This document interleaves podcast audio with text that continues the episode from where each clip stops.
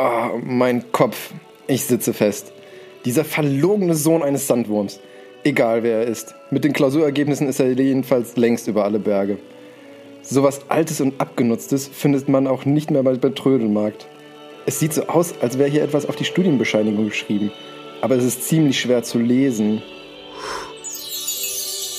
Zehntausend Jahre und mein Hals ist so steif wie ein Bügelbrett. Moment noch. Wow, ist das schön, wieder draußen zu sein. Eben noch im leeren Raum, jetzt auf der Schaubühne. Hi, wie heißt du? Bastian? Schön, dich bei uns zu haben. Dürfen wir dich äh, Piotler nennen oder lieber Sklave oder Hilfskraft? Klingt wie letzte Hoffnung. Oh, mich hat's wohl schlimmer erwischt, als ich dachte. Stört es dich, wenn ich rauche? Hey, du bist viel kleiner als mein letzter Doktorand. Oder habe ich zugenommen? Wie sehe ich von der Seite aus? Was meinst du? Moment mal. Ich bin ein Doktorand? Ein Wunder! Lernen kann er auch.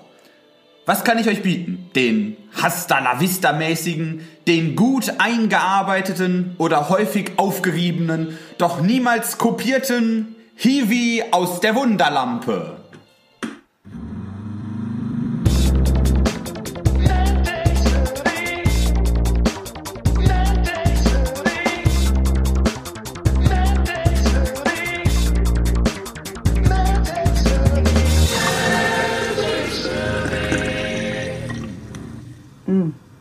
Es ist köstlich. Und damit herzlich willkommen zu einer weiteren Folge MedTech Smoothie, Folge Nummer 9. Nach einer etwas längeren Halt, Pause. halt, halt, halt, halt, halt. Da muss ich gleich einsteigen. Wir hatten das Jetzt abgemacht. unterbrichst du mich schon direkt am Anfang? Ja, natürlich. Es ist Folge 10. Nein, es ist Folge 9. Oder habe ich mich vertan? Gut, dann Folge mal- 10. Ich, also irgendeine Folge 9 oder 10. Und herzlich willkommen, Benedikt Stanitzek. Du hast mich jetzt vollkommen aus dem Konzept gebracht. Und mit mir im Homeoffice der Wissenschaftskommunikation Sebastian Deutsch. Hallöchen. Das ist doch, Eieieiei. wir hatten doch darüber gesprochen.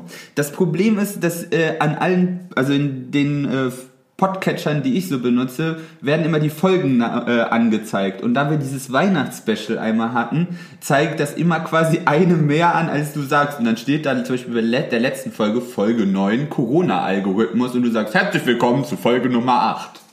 Das klingt, als wären wir total am, am Leben vorbei. Stimmt, jetzt wo du es sagst. Deshalb ist es Folge 10 und nicht Folge 9. Okay, akzeptiert.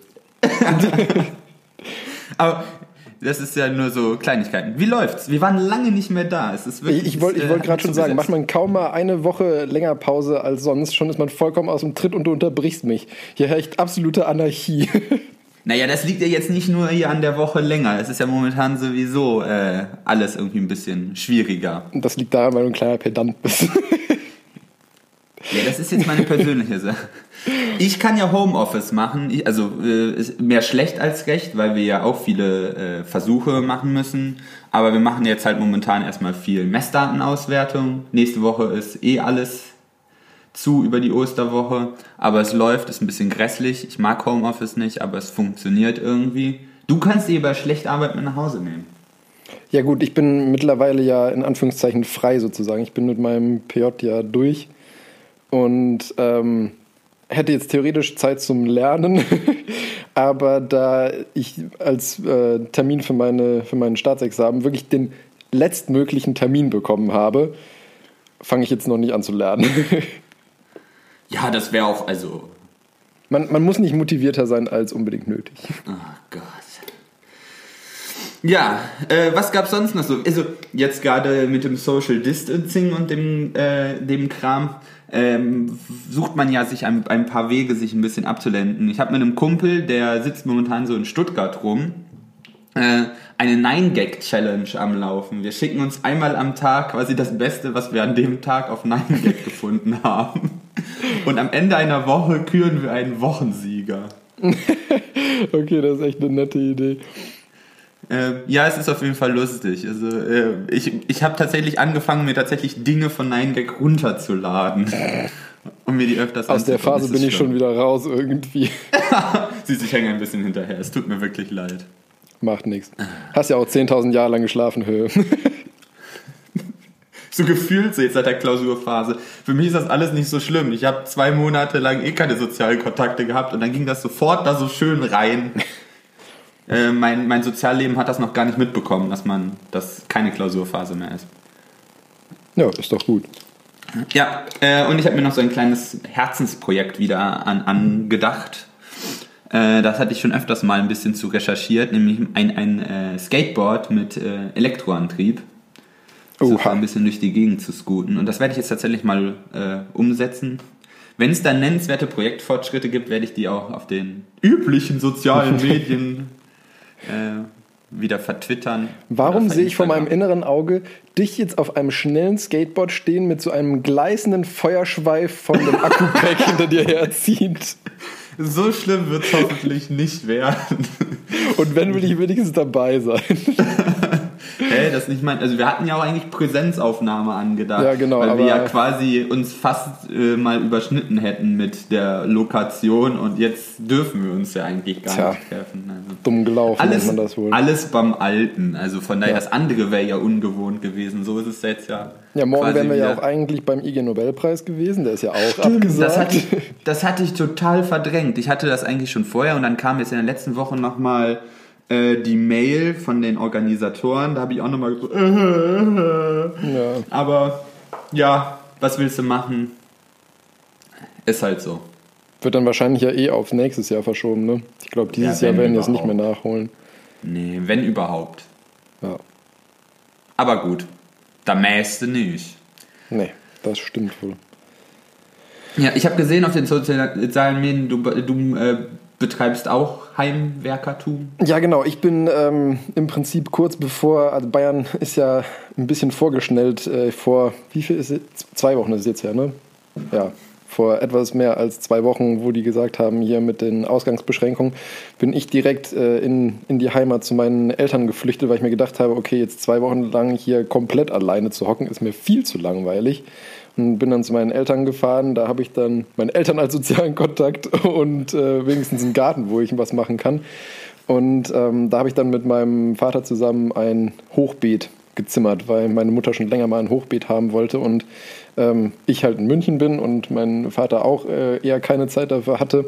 Und da meine Eltern früher aus dem Urlaub wiedergekommen sind und die noch Urlaub hatten, dann eben zu Hause, haben wir das dann gemacht in der Zeit.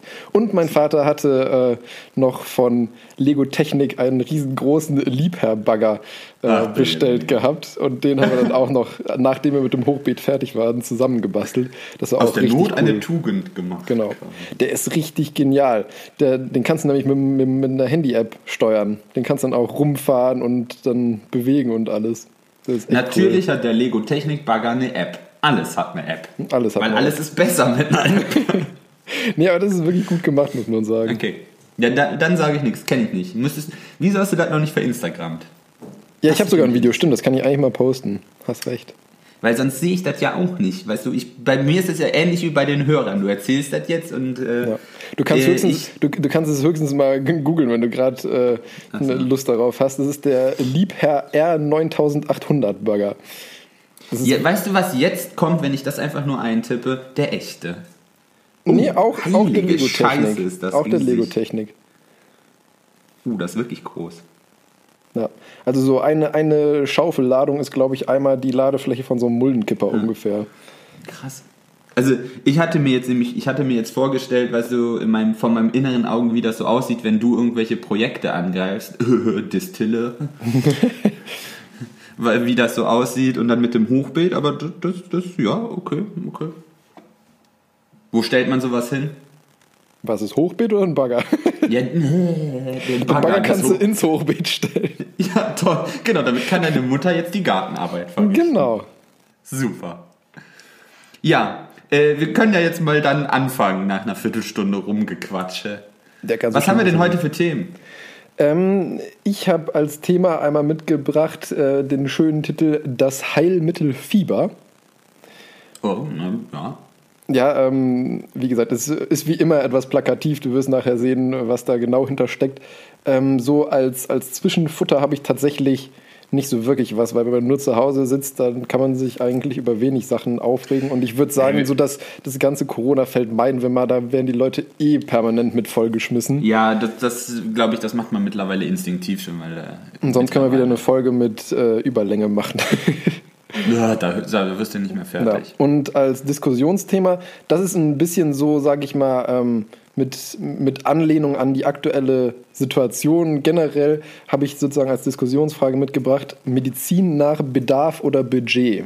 Was wird sich in Zukunft sozusagen durchsetzen, was ist besser, was ist sinnvoll und sowas einfach mal mit dir darüber zu quatschen. Und zum Schluss habe ich noch ein, ein kleines Vor-Oster-Special-Fun-Fact-Gedöns mitgebracht. Ja, ja ich, ich warte mal auf die Dinge, die was kommen. Bei dem, bei dem Diskussionsthema kann ich mir schon was drunter vorstellen. Bei dem Fieber bin ich mal gespannt. Das hört sich wieder an wie Omas Hausmittel. Äh, von mir gibt's äh, als wissenschaftliche Do Arbeitsdokumentation äh, den Hai der Lüfte. Da habe ich Äh. überhaupt keine Ahnung, was das bitte sein soll. As intended. Ähm, und als Diskussionsthema habe ich mitgebracht, ich sehe was, was du nicht siehst. Äh, und wie üblich gibt es von mir dann noch als Rauskehrer einen schlechten Witz. ist, ein, bisschen länglich, aber ich musste Ja, ich habe tatsächlich ich hab lachen. gesehen, wie lange er ist und deswegen habe ich ihn mir gar nicht erst durchgelesen. Das ist gut, weil dann, äh, dann wirst du ihn auch das erste Mal live erleben, dann tatsächlich. Ich Ja, musste ähm, tatsächlich lachen, nicht nur schmunzeln. Gucken. Wir gucken. Willst du anfangen oder soll ich anfangen? Was ist das für eine Frage? Eine ganz normale Frage. Entweder oder. Ähm, mein zweites Thema ist ganz kurz, dann fange ich an. Dann, dann, dann, dann hast du dann ein bisschen Redezeit. Dann, dann tu mal machen. So. Und zwar, ich bin wieder ein bisschen in, meine, äh, in, meinem Technik, in meiner Technikabteilung ein bisschen rumgewandert. Normalerweise bin ich ja so der Automensch. Äh, aber ich bin jetzt mal zu den Flievertüts gegangen, nämlich äh, und habe mir was zu Flugzeugen rausgesucht. Bin ich so ein bisschen drüber gestolpert. Äh, ist jetzt momentan ist es ja draußen 20 Grad oder sowas. Äh, aber das ist auch ein Phänomen, was jetzt, sagen wir mal, nicht wetterbedingt ist, wo, worüber ich was rausgesucht habe, sondern vielmehr ähm, äh, zu den, also den aktuellen Wetterbedingungen, also nicht jahreszeitenabhängig, sondern wetterphänomenabhängig. Es geht um Vereisung von Flugzeugtragflächen. Das ist ja eigentlich ein ziemlich eminentes Problem, äh, gerade wenn es dann halt kalt ist oder wenn man halt äh, in, äh, in hohe Luftschichten fliegt.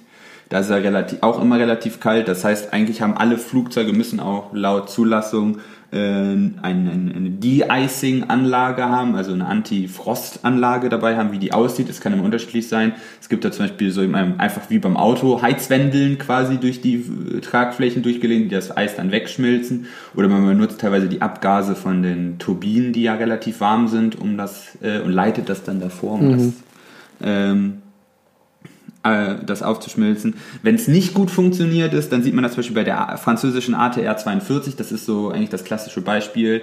Äh, wenn man die googelt, dann findet man immer da äh, horrende Probleme mit Vereisung von Tragflächen, weil die hatten nämlich auch so eine De-Icing-Anlage und die hat leider erst äh, quasi im, ab dem, nach dem ersten Drittel der Tragflächen angefangen. Äh, und da vorne war halt, also an den vorderen Spitzen war halt äh, sehr schlechte beziehungsweise kein De-Icing. Und von daher hat sich da immer relativ viel Eis angelagert, wenn die Wetterbedingungen schlecht waren. Und dann ga- ist das auch zu einigen Flugunfällen da gekommen. Ähm, Unschön. ja, unschön. Und äh, deshalb habe ich noch einen kleinen Exkurs in Aerodynamik mitgebracht, nämlich warum ist Eis auf Tragflächen ein Problem? Man würde jetzt erstmal sagen, ja gut, zusätzliches Gewicht auf einem Flugzeug in Form von Eis ist ja... Ich hätte gesagt. Verwirbelung. Ich hätte gesagt Verwirbelung. Okay. Ja, weil ich meine, normalerweise hast du ja einen relativ äh, gleichmäßigen Luftstrom über so einer Tragfläche, der ja letztendlich auch dafür sorgt, dass die Tragfläche einen Auftrieb erzeugt. Und wenn da dann eben das verwirbelt wird und die Strömung abreißt, dann hast du keinen Auftrieb mehr. So, da bist du nämlich genau tatsächlich, äh, du, du kannst das Thema genauso gut vorstellen. Ja, ich habe Ähm. ge hab genug Flugsimulator gespielt. Ja, äh, tatsächlich ist es also, äh, also der Auftrieb am Flügel wird dadurch erzeugt, dass du halt dieses, dieses nicht symmetrische Profil hast. Unten ist es ja meistens ziemlich gerade und oben auf der Oberfläche hast du so einen Buckel. Das heißt, wenn die Luft äh, dieses Profil umströmt, hat es auf beiden Seiten einen unterschiedlichen Weg zurückzulegen und damit auch dann halt eine andere Geschwindigkeit. Das heißt, oben muss das, die Luft schneller fließen als unten, damit sie ja quasi wieder vorne und hinten gleich ist. Also wenn wir Ja, das damit, damit dahinter kein, äh, kein Loch entsteht, Vakuum sozusagen an entsteht. Das ist ja Materie. nicht, Genau, das, das äh, ist halt ein natürliches Bestreben, dass halt ein Druckausgleich ja stattfindet. Also wir haben dann dadurch, dass sich das immer ausgleichen will, eben eine unterschiedliche Geschwindigkeit auf der Oberseite und der Unterseite und dadurch ergibt sich auch eine Druckdifferenz, weil wenn Luft halt schneller fließt, habe ich einen geringeren Druck, als wenn sie langsamer fließt. Das ist ja irgendwie logisch, weil meine Teilchendichte, Luftteilchendichte dann einfach abnimmt. Und dadurch, dass sie oben schneller fließt und ich dadurch da einen geringeren Druck habe, äh, und oben, unten drunter halt einen höheren Druck haben, das ist ja dann quasi schon intuitiv, wird der Flügel quasi nach oben gedrückt. Und die Kraft, die dadurch resultiert, äh, bezeichnen wir als Auftrieb. So, die, diese Teilchen, die halt da laminar, das ist das wichtige Wort, über diesen Flügel strömen, um diese Geschwindigkeitsdifferenz und damit die Druckdifferenz herzustellen, äh, werden halt durch Eisablagerungen halt gestört und es entstehen halt turbulente Wirbel. Äh, und da, dadurch, dass halt Turbulenzen entsteht, wird halt der, also eine laminare Strömung ist meistens hochenergetisch und eine turbulente ist halt niederenergetisch. Das heißt, ich verliere Geschwindigkeit. Ich, wenn ich Geschwindigkeit verliere, verliere ich meine Druckdifferenz, also meinen Auftrieb. Und dann fällt der Äh, Vogel runter. Dann fällt der Vogel runter. Und dann hat man sogenanntes Stalling, also ich habe einen Auftriebsverlust und dann habe ich die Katastrophe. Also ich will dieses Yay. Eis da weghaben. Ähm, was macht man, also jetzt komme ich zu, dieser, zu diesem Artikel, den ich gefunden habe, der, der ist in Lasertechnik erschienen am 16.03. Du immer mit deinen 2020. Lasern. Laser sind super. Äh, also Brand, die wollen das Eis verdampfen mit dem Laser. nein, das wäre viel zu trivial, um in dieser Matinee hier äh, auftreten zu Ja, ich dachte nur, weil du ja schon die Laserscheibenwischer hattest. Genau, das kommt von Tesla. genau. Äh, nein, es kommt tatsächlich vom Fraunhofer Institut äh, IWS aus Dresden. Das ist das Institut für Werkstoff und äh, Stahltechnik. Also quasi ein Partnerinstitut von unserem Institut für Schweiß- und Flügeltechnik. Ähm, und die haben sich gedacht, äh, da müssen wir doch was gegen tun. Und es wäre viel zu banal, das einfach irgendwie mit Hitze wegzulasern oder sowas. Ähm, sondern wie der Titel halt schon sagt, haben sie sich was Cleveres überlegt. Ähm, sie haben sich gedacht, wenn wir die Oberfläche von den Flügeln so behandeln, äh, dass das Eis sich da gar nicht mehr ablagern möchte, dann haben wir sogar einen sehr eff- energieeffizienten äh, Mechanismus gefunden, wie wir das Ei- Eisablagerung finden können. Weil bisher haben wir gesagt, wir brauchen immer irgendwie entweder elektrische Energie, um das wegzubrennen, oder wir müssen äh, Turbinenabgase dahin leiten. Das ist alles dann, also quasi, dann brauche ich mehr Leistung in den Turbinen, da verbrenne ich wieder mehr Kerosin. Ist alles eher so unschön, das wollen wir eigentlich, eigentlich wollen wir es cleverer hinkriegen. Bisher ist es ja auch so, wenn die, bevor die Flugzeuge starten, wenn halt äh, Eisgefahr besteht, dann werden die ja mit Anti-Eiszeug eingesprüht. Das hat vielleicht ja der eine oder andere auch schon mal erlebt. Mir ist das auch schon einmal passiert, das nach, bin ich nach London geflogen, da ist auch unser Flugzeug einmal abgekerchert worden mit dem Zeug. Das ist recht viel. Das sind so zwischen 400 und 600 Liter pro Flugzeug, die da drauf äh, geschüttet werden. Äh, und das ist halt äh, jetzt, sagen wir mal, keine Seifenlauge. Äh, das ist Eine nämlich Glykolmischung oder so, ne? Genau, exakt. Das ist eine Glykolmischung und das sind halt die Alkohole und die sind halt Höchst Nicht lecker. umweltfreundlich. höchst umweltfreundlich, richtig. Also wenn es geht, würden die werden dann auch neutralisiert und sowas, aber wenn es geht, wäre halt besser, wenn man davon Abstand nehmen würde. Vor allen Dingen, weil wir das Problem haben, das kann man immer erst quasi direkt vom Start quasi aufsprühen, dann, äh, weil du nur, also je nach, es kommt halt darauf an, wie kalt es ist und wie groß die Eisbildungsneigung ist, also wie, wie Luftfeuchtigkeit ist. Und man sagt so ungefähr zwischen 20 und 30 Minuten ist die Vorhaltezeit von so einer Behandlung. Das heißt, sollte ich das da drauf kippen und dann habe ich irgendwelche Verzögerungen und komme wieder aus diesem Zeitfenster raus, dann muss ich die ganze Chose nochmal abziehen.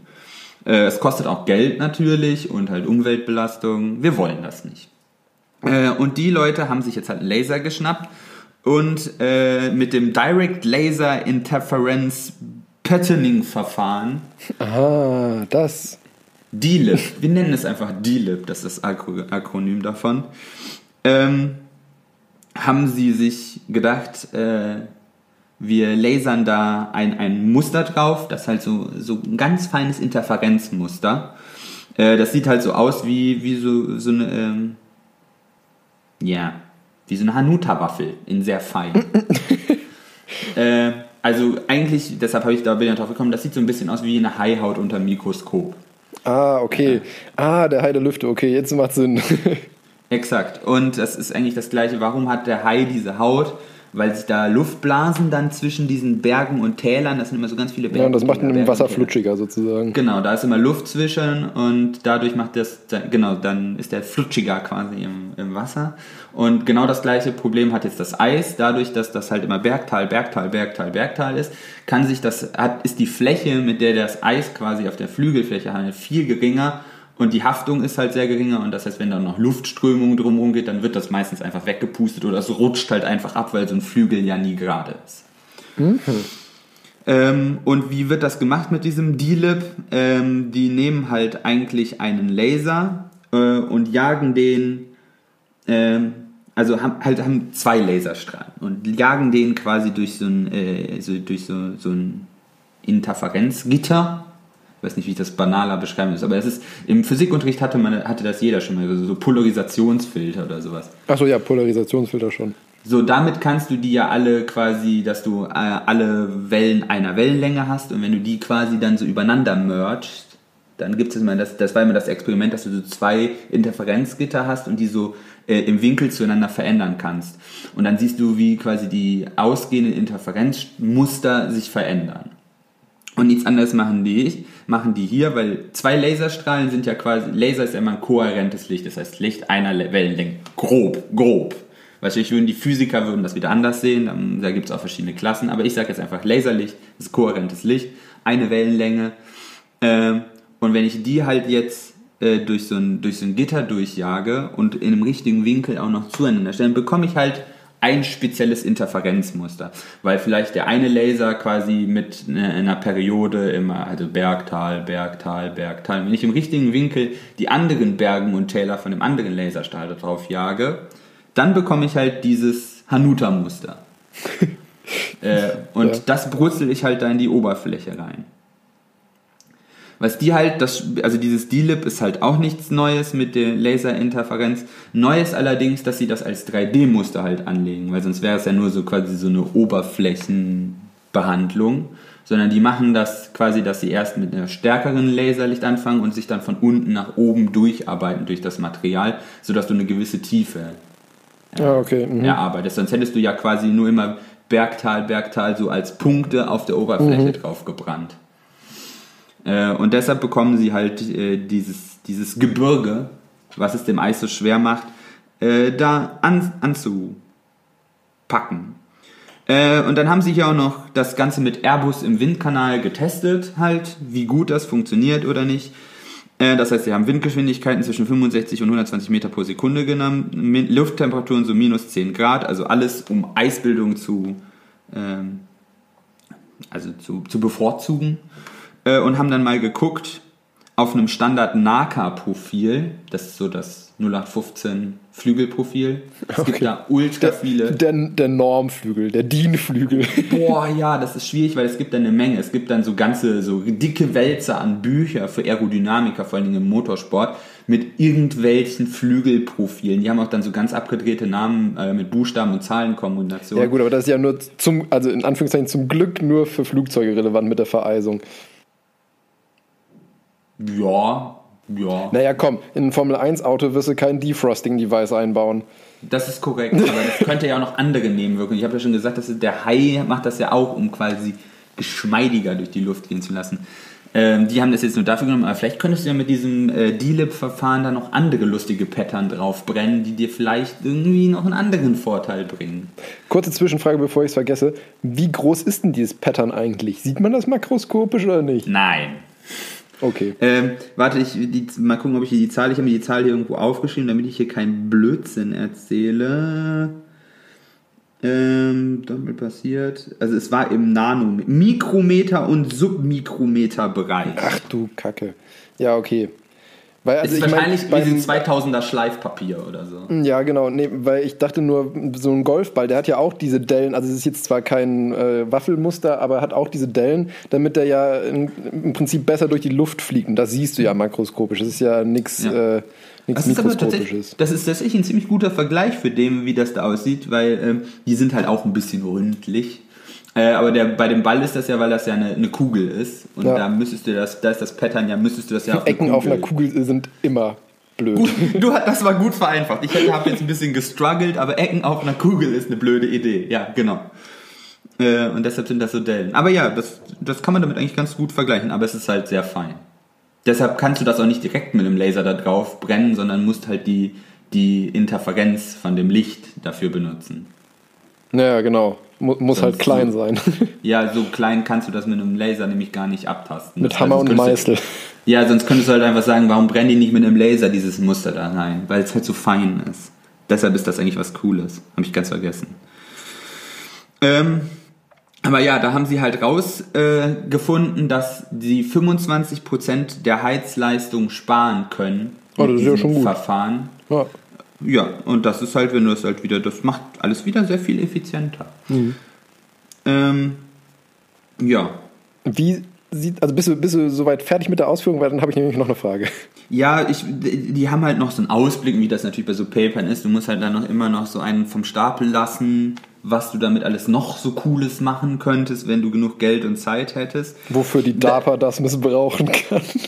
Tatsächlich nicht, weil das die- mit dem, mit dem, mit dem De-Icing, das wäre eher DARPA-freundlicher für so Stealth-Flugzeuge, die in großen Höhen lange Strecken fliegen, als was sie hier noch geschrieben haben, weil das ist ja ähnlich des Lotus-Effekts, ne? Das Ja, genau, stimmt, ja. Die Lotuspflanze benutzt sich nämlich des gleichen, äh, also auch quasi dieses Mikro-Pattern, Ja. äh, damit das Wasser abperlt, was, was sie sich halt bei dem, äh, bei dem Eis auch zunutze gemacht haben.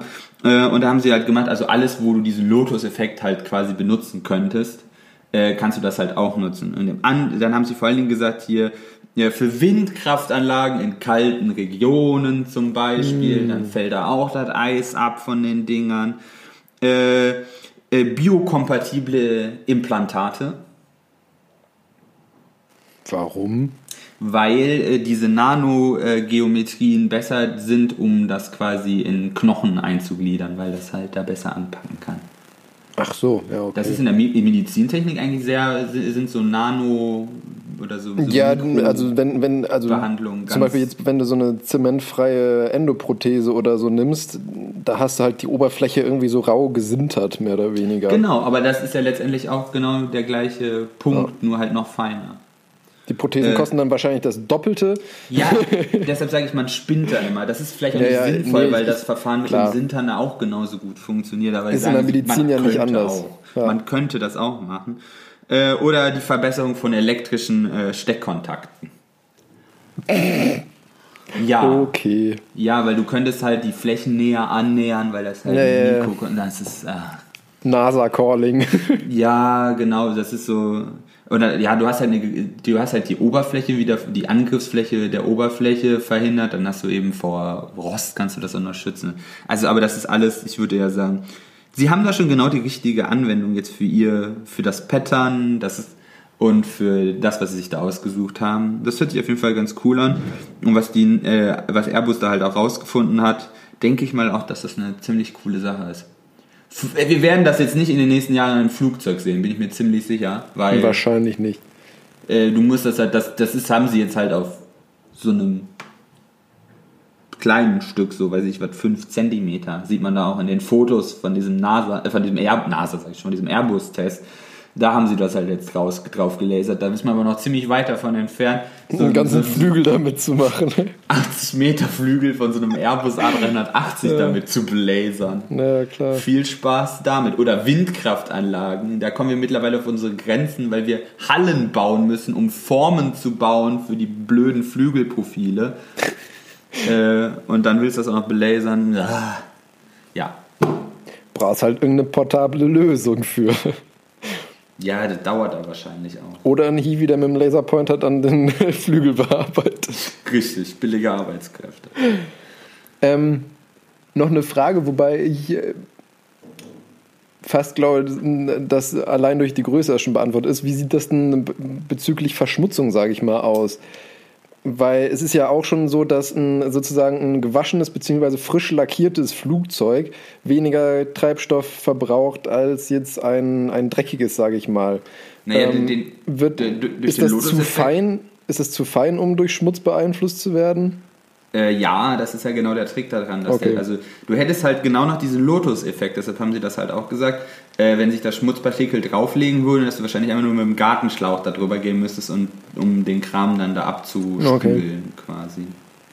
Oder einmal durch eine dadurch- Regenwolke fliegen?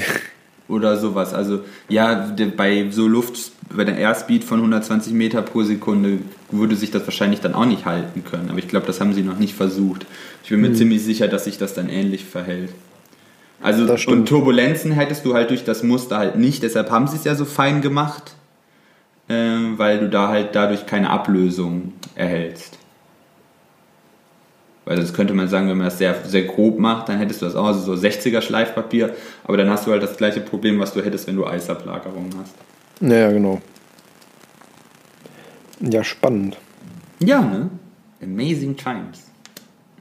Damit bin ich durch, wenn du keine Fragen mehr hast. Ich wollte noch unseren Professor zitieren, unseren Professor Schröder.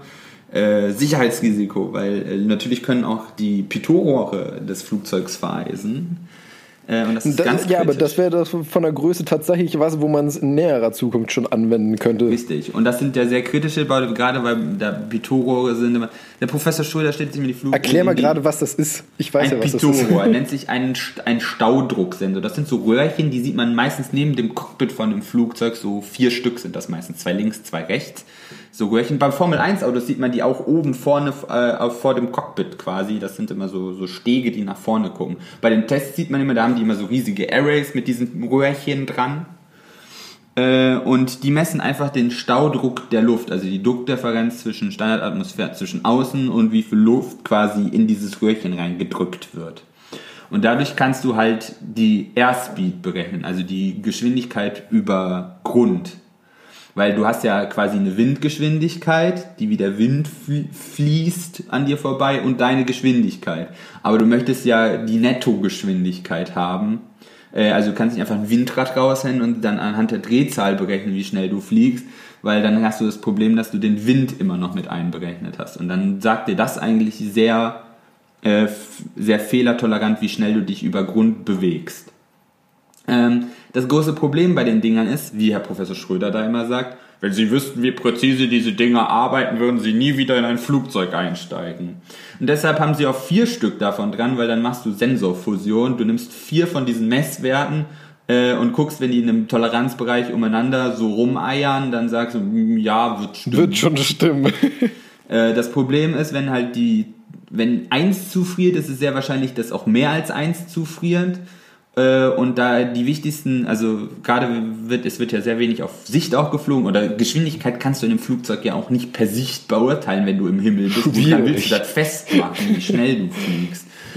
Ähm, äh, ist das halt eine der höchsten, also der wahrscheinlichsten Unfall, äh, die es gibt, dass halt die Geschwindigkeitsmessung ausfällt und die Dinger dann einfach vom Himmel fallen, weil niemand mehr weiß, wie schnell sie fliegen, ob sie zu schnell sind, ob sie zu langsam sind. Ähm, ja, und das ist immer ein sehr kritisches Instrument dabei und das könnte man damit auch schützen.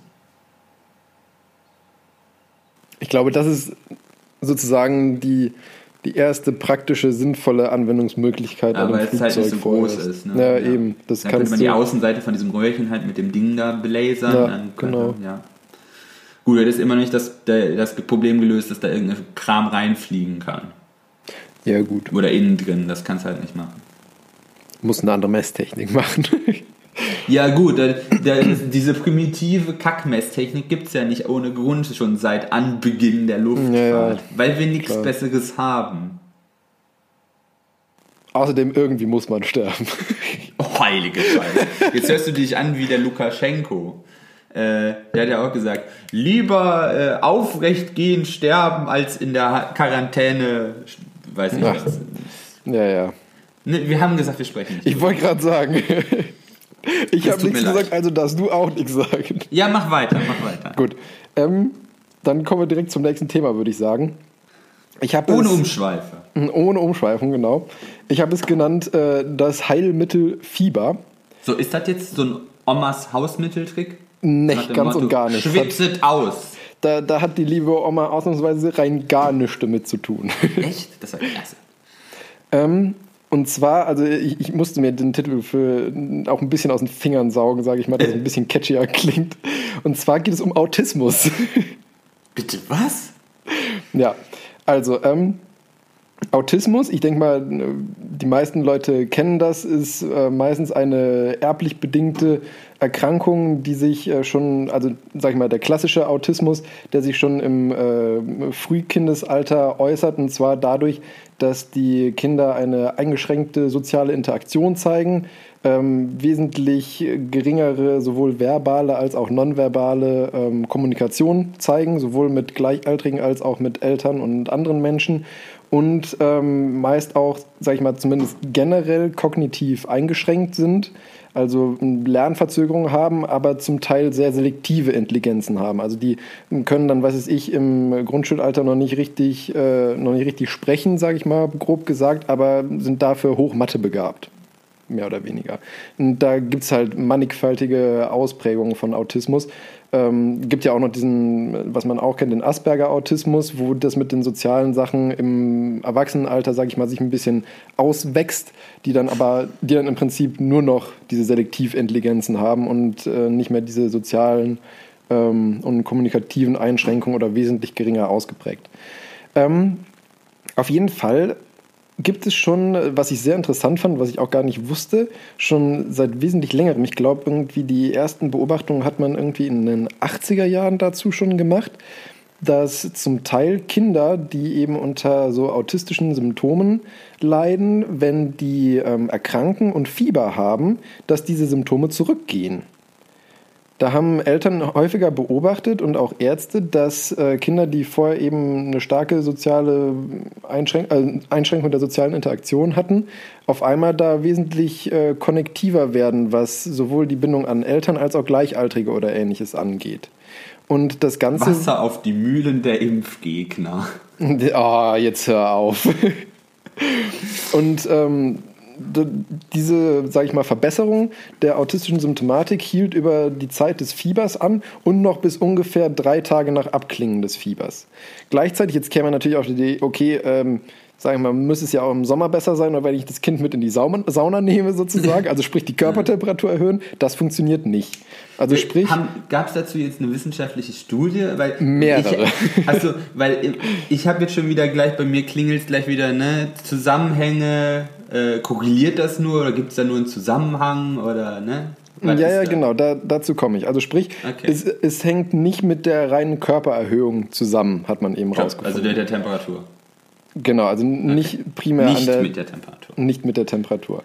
Ähm, und da gab es eine Studie im, verdammt, jetzt habe ich mir nicht rausgeschrieben, welche Zeitschrift das war. Ich meine, es wäre Pediatrics gewesen.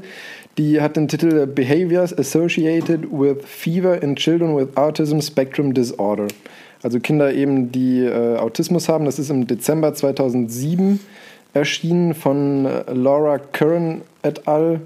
Und die haben 30 autistische Kinder im Alter von 8 bis 12 Jahren beobachtet. 30? 30, ja. Ist eine kleine Stichprobe. Was geht? Eigentlich, ich habe schon schlimmere Studien gehört. Ja, schlimmer geht immer, ne? Ja, ähm, fünf Leute, ja, danke. das war eine prospektive Studie, wo die eben, wie gesagt, 30 Kinder im ähm, Alter zwischen 8 bis 12 mit autistischen Symptomen beobachtet haben und eine Kontrollgruppe eben. Und ähm, haben dann geschaut, eben wenn die Fieber über, das, also Fieber haben die definiert, wie es eigentlich normal klinisch definiert ist, Körpertemperatur über 38 Grad Celsius.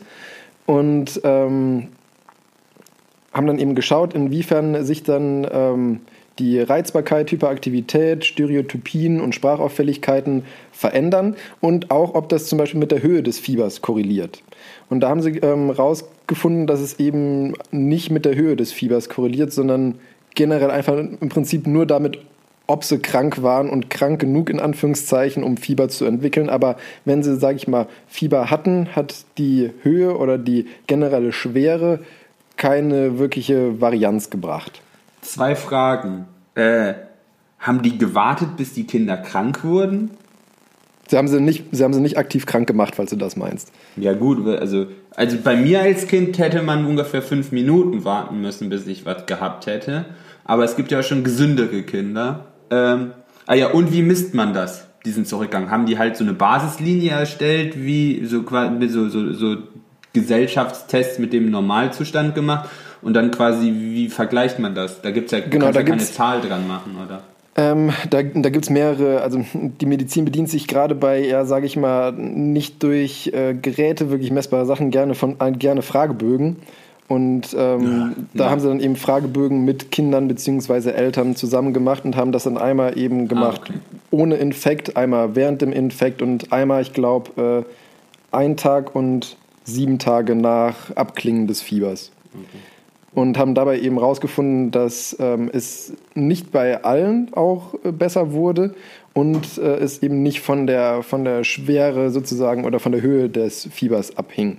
Was eben auch wieder ähm, im, im Prinzip impliziert, dass es nicht mit der Körpertemperatur zusammenhängt wirklich, sondern eher mit dem Entzündungsgeschehen eben, was eben dazu geführt hat, dass sie darauf geschlossen haben, dass es wahrscheinlich durch sogenannte ähm, pro- oder antiinflammatorische Zytokine ähm, verursacht wird.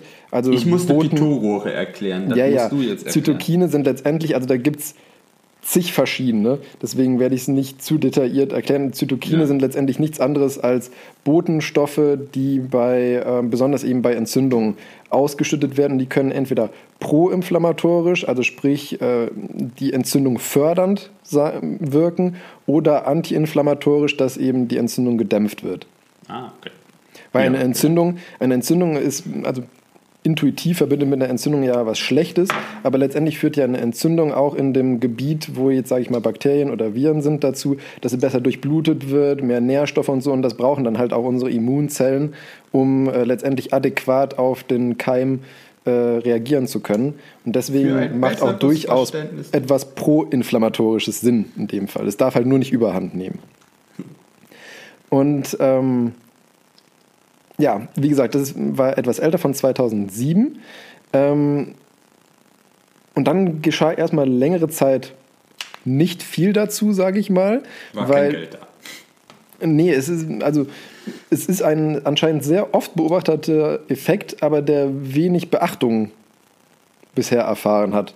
Weil ich meine, ist natürlich auch schwierig. Du kannst halt nicht sagen, okay, ich, ich infiziere jetzt einfach chronisch mein autistisches Kind, damit die Symptome besser werden. Und ähm, deswegen gab es erst 2017, im August 2017 wurde dann wieder ein Paper veröffentlicht, ne, veröffentlicht, veröffentlicht ähm, in der Zeitschrift Autism Research, sehr naheliegend. Äh, Es gibt dazu ein ganzes Journal, also da scheint wusste ich auch nicht, ja. Krass. mit dem Titel äh, Children with Autism Spectrum Disorder Who Improve with Fever Insights from the Simpson Simplex Collection. Und das war einfach, sage ich mal, ein, eine äh, Kollektion, wie der Name schon sagt, wo Kinder über längere Zeit, die eben autistische Symptome hatten, ähm, beobachtet wurden. Und da wurde dann eben veröffentlicht, dass 17 Prozent der Eltern von autistischen Kindern, und 17 Prozent bedeutet in dem Fall 362 Kinder von 2152, also eine wesentlich größere Population, konnten diesen Effekt, dass eben diese Symptome unter Fieber zurückgegangen sind, beobachten. Ähm, nach wie vor blieb aber auch trotz dieser Beobachtung unklar, wodurch es letztendlich kam. Ne? Ähm, daraufhin wurde dann ähm, erst vor kurzer Zeit eine Studie gemacht, allerdings an Mäusen, also sprich Medizin, du beobachtest was, willst wissen, warum es so ist, schnappst du dir erstmal eine Maus und knockst da die Gene aus, die dann letztendlich zu der Erkrankung führen. Die haben also die Mäuse autistisch gemacht. Genau. Das ist das Klassische in der Medizin. Du nimmst dir eine Maus. Das ist ja das Praktische, sage ich mal, bei genetischen Erkrankungen. Du kannst dann einfach die Maus nehmen, das Gen rausschneiden oder halt kaputt machen, dann ist die Maus krank. Ich weiß, Ihr seid assi, solche Bestien. irgendwie musst du es halt machen, ne? Aber wie, wie, wie weiß ich nachher, dass eine Maus autistisch ist? Da bin ich jetzt auch überfragt. Durch Beobachtung einfach. Du weißt ja, wie, so, wie sich eine normale Maus in der Gruppe verhält und äh, Also die haben dann die gleiche, ja, ich hätte jetzt nicht gleich darauf geschlossen, dass eine autistische Maus die gleiche Symptomatik hat wie ein autistischer Mensch. Es wird definitiv variieren. Ähm, aber Okay. halt, du kannst halt schon sagen, eine Maus sucht die Nähe anderer Mäuse oder was weiß ich, äh, bei, sucht genauso nach Futter irgendwie. Mir persönlich würde ich auch bin jetzt auch kein Mausfachmensch. Mausfachmensch. Äh, also ich, mir geil wird das auch schon reichen, wenn du sagst, also wir haben dieses Gen als das Gen identifiziert. Wenn das halt beschädigt ist oder fehlt, dann, äh, dann, ist, dann, dann ist das Autismus. Dann das, Ja, das aber Problem- Wenn das so einfach ist. Aber ich glaube nicht, dass das so einfach ist. Genau, das ist eben das Problem. Du kannst halt, auch wenn, die, wenn ein Mausmodell oft in der Medizin genommen wird, ist es halt immer noch eine Maus und kein Mensch. Ähm, und dann haben sie eben ähm, eine Studie gemacht mit dem schönen Namen, und das Paper hat einen schönen Titel, ähm, Interleukin 17a promotes searchability in mouse models of neurodevelopmental disorders. Da haben sie, sprich, also das war ein Artikel, ein, ein Titel im Nature übrigens, Oh, also ein mit hohem Impact Faktor, ja. Ist im Dezember 2019 veröffentlicht worden und die haben bei den Mäusen erstmal um eine prinzipielle, sage ich mal, Vulnerabilität zu verursachen bezüglich solcher autistischen Symptome, haben die drei Gene ähm, ausgeschaltet. Einmal äh, das Gen für Contactin Associated Protein Like 2, Fragile X Mental Retardation 1 und das Shank 3 Gen.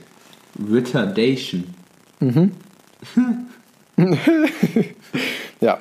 Ähm, und gleichzeitig haben sie aber, weil das anscheinend bei den Mäusen gut, Entschuldigung, gut äh, funktioniert, um autistische Symptome sozusagen zu fördern, haben die bei den mütterlichen Mäusen während der Trächtigkeit äh, eine Entzündung ausgelöst. Und die hat letztendlich dazu geführt, dass mit diesen Genen, die eben dafür prädisponieren, zu autistischen Symptomen bei Mäusen geführt haben. Wie gesagt, was genau diese Sym autistischen Symptome sind, weiß ich jetzt. Das hört sich unglaublich unglaublich kompliziert an. War es wahrscheinlich auch, wenn es ein Nature-Artikel ist. Auf jeden Fall, ähm, also die haben die, das mit Endotoxin, diese Entzündung bei der Mutter eben ausgelöst, was zu einer Fieberreaktion bei der Mutter und Entzündung geführt hat. Und die, ähm, die geborenen Mäuse hatten dann eben autistische Symptome.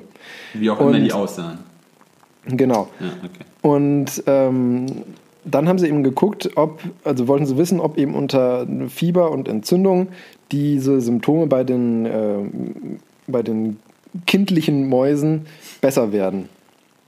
Und um zu schauen, ähm, ob das so ist, haben die den Interleukin 17a, wie es im Titel eben auch schon heißt, äh, injiziert. Das ist ein proinflammatorisches Zytokin, Also was aus entzündungsförderndes. Genau, was Ah, aus äh, aktivierten, sehr gut aufgepasst, was aus aktivierten äh, T-Zellen äh, ausgeschüttet wird. Also unser Körper hat ja für Immunantwort T-Zellen und B-Zellen. Ich werde jetzt nicht näher darauf eingehen, weil das führt zu weit. Da kann ich einen eigenen Podcast drüber machen. Weißt du, was ich gerade gedacht habe? Was? Ich Idiot höre das Wort T-Zelle und habe einen Teebeutel vor mir und denke mir, Nein, ein bisschen verkehrt. da, da, so reicht mein Bio auch noch. Oh Gott. Ja. Nee, und auf jeden Fall ähm, hat letztendlich dieses Interleukin 17a zu einem Fieberschub einmal geführt. Also diese Mäuse haben Fieber bekommen. Ähm, gleichzeitig wurde aber auch deren Symptomatik besser und ähm, konnten dann letztendlich nachweisen, dass aufgrund von dieser Entzündung äh, diese Symptomatik besser wurde. Und dass man eben davon ausgehen kann, dass Zytokine das Ganze ähm, vermitteln, wahrscheinlich auch bei Menschen.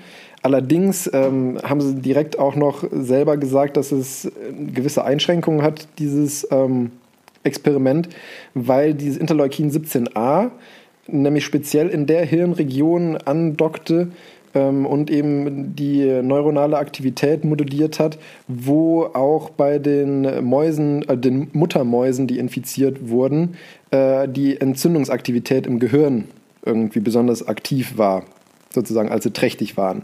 Demnach sagen sie, okay, ähm, es kann sein, dass es Zytokin vermittelt ist, aber man kann halt nicht generell sagen, dass es dieses Interleukin 17a ist, weil wir halt speziell das genommen hatten, weil wir wussten, dass das in die Region andockt, wo wir eben eine Entzündung ähm, impliziert haben. Hört sich ja noch ein bisschen blackboxig an. Also wir wissen immer noch nicht Ist genau, warum Ja. das so ist. Wir wissen nur jetzt, wie, wie wir es Das war steuern erstmal, erstmal nur so ein generelles Proof of Concept, mehr oder Ja, weniger. okay. So, äh, wir haben eine Theorie und wir haben da, sage ich mal, indirekt einen Schalter eingebaut und der Schalter funktioniert, so ungefähr. Mein lieber Ähm, Scholli, das war ein sehr gründlich recherchiertes Thema. Ey. Ja, es sind drei oder vier Paper. Leider nicht alle öffentlich zugänglich, muss ich direkt dazu sagen. Ich verlinke es aber trotzdem. Hä? Hä? Prinzipiell ist alles öffentlich zugänglich. Ja, ja, ja. Ähm, ja, was man auf jeden Fall daraus herausgefunden hat, ist eben, was ich schon am Anfang gesagt habe, es liegt nicht an der, äh, an der Körpertemperatur alleine, beziehungsweise am Fieber, sondern eben durch die Modellierung hauptsächlich der neuronalen Aktivität durch eben Zytokine. Und das bedeutet auch, dass nicht, ähm, dass nicht alle Eltern von autistischen Kindern bei Infektionen diese ähm, Symptomumkehr bzw. Reduktion beobachten konnten, weil, Ah, weil äh, es wahrscheinlich sowohl von der Infektionsart, sage ich mal, abhängen wird, als auch davon, ob, sage ich mal, Veränderungen im kindlichen Gehirn in denselben Regionen stattgefunden haben, die letztendlich zu diesen autistischen Symptomen geführt haben. Also halten wir fest, da liegen noch ein paar Nature-Artikel. Da liegen noch ganz viele Nature-Artikel und es sind noch weit davon entfernt, dass man das irgendwie nutzen könnte für die Therapie ähm, vom Autismus. Bewusst Entzündung auslösen. Yeah. Ja. Ja, Ja, aber also- eigentlich, die Idee ist ziemlich cool eigentlich. Also, dass man da einfach weitermacht, obwohl man weiß, wenn man sich das Thema jetzt anguckt, ich kriege Kopfschmerzen dabei, wenn du mir das siehst und ich hätte jetzt schon keinen Bock daran zu forschen, weil das so, äh, so ein großes Feld ist. Aber deshalb finde ich es Ja. umso besser. Und dass man es muss halt auch sagen. For Forschung, also sag ich mal, experimentelle Forschung mit Kindern ist halt nochmal was, also auch vom ethischen, ja auch Ach so. noch, ist vom ethischen Aspekt her auch nochmal was ganz anderes, sage ich mal, als schon generell Experimente mit, mit am Menschen. Ja, damit hab mit, Ethik, mit einem Ethikrat, um, um Forschung zu bewilligen, habe ich ja nicht so Probleme. ja, sei froh. Ja.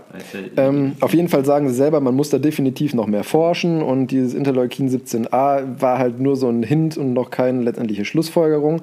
Aber was man auch noch gesehen hat, das, jetzt gehe ich zeitlich wieder etwas zurück, aus einer Studie von 2010 aus Dänemark. Da haben sie nämlich äh, generell Kinder, die zwischen 1980 und 2005 geboren wurden, Yay. einfach generell untersucht und haben da festgestellt, dass ähm, wenn Mütter im ersten Schwangerschaftsdrittel eine schwere Virusinfektion hatten mit Fieber, das Risiko, ein Kind mit autistischen Symptomen zu gebären, dreifach erhöht war im Vergleich zur Normalpopulation. Ja, das wäre ja dann ähnlich wie bei den Mäusen, quasi diese En- Entzündungsreaktion als Auslöser für das deaktivierte Gen. Genau. Was eben, siehst du, was eben aufgepasst. impliziert, dass, äh, dass Autismus nicht eine reine genetische Sache ist, sondern auch eben davon abhängt, was, sage ich mal, während der Schwangerschaft passiert. Das heißt, wenn ich dafür sorge, dass äh, die Eltern, äh, also die Mutter vor allen Dingen während der Schwangerschaft nicht krank wird, dann würde ich das äh, Risiko einer, eine, eines Autismus quasi sogar noch reduzieren. Ja, was eben letztendlich, ähm, also ich meine, prinzipiell versuchst du ja während der Schwangerschaft gesund zu So bleiben und so, so weiter. Aber wie gesagt, das ist noch mal, auch nochmal ein, ein erster Anhaltspunkt dafür, dass sozusagen dieses Mausmodell eventuell auf den Menschen übertragbar ist, sozusagen. Ja, gut, du hast halt Auch wenn die Studie vor der Maus-Studie letztendlich war. Yay, wir haben zwei Punkte, in denen die Maus und der Mensch übereinstehen. Lass eine gerade ziehen. Was eben Ja. jetzt noch ähm, fraglich ist, ist, ob dieses Interleukin 17a auch beim Menschen dann dafür verantwortlich ist.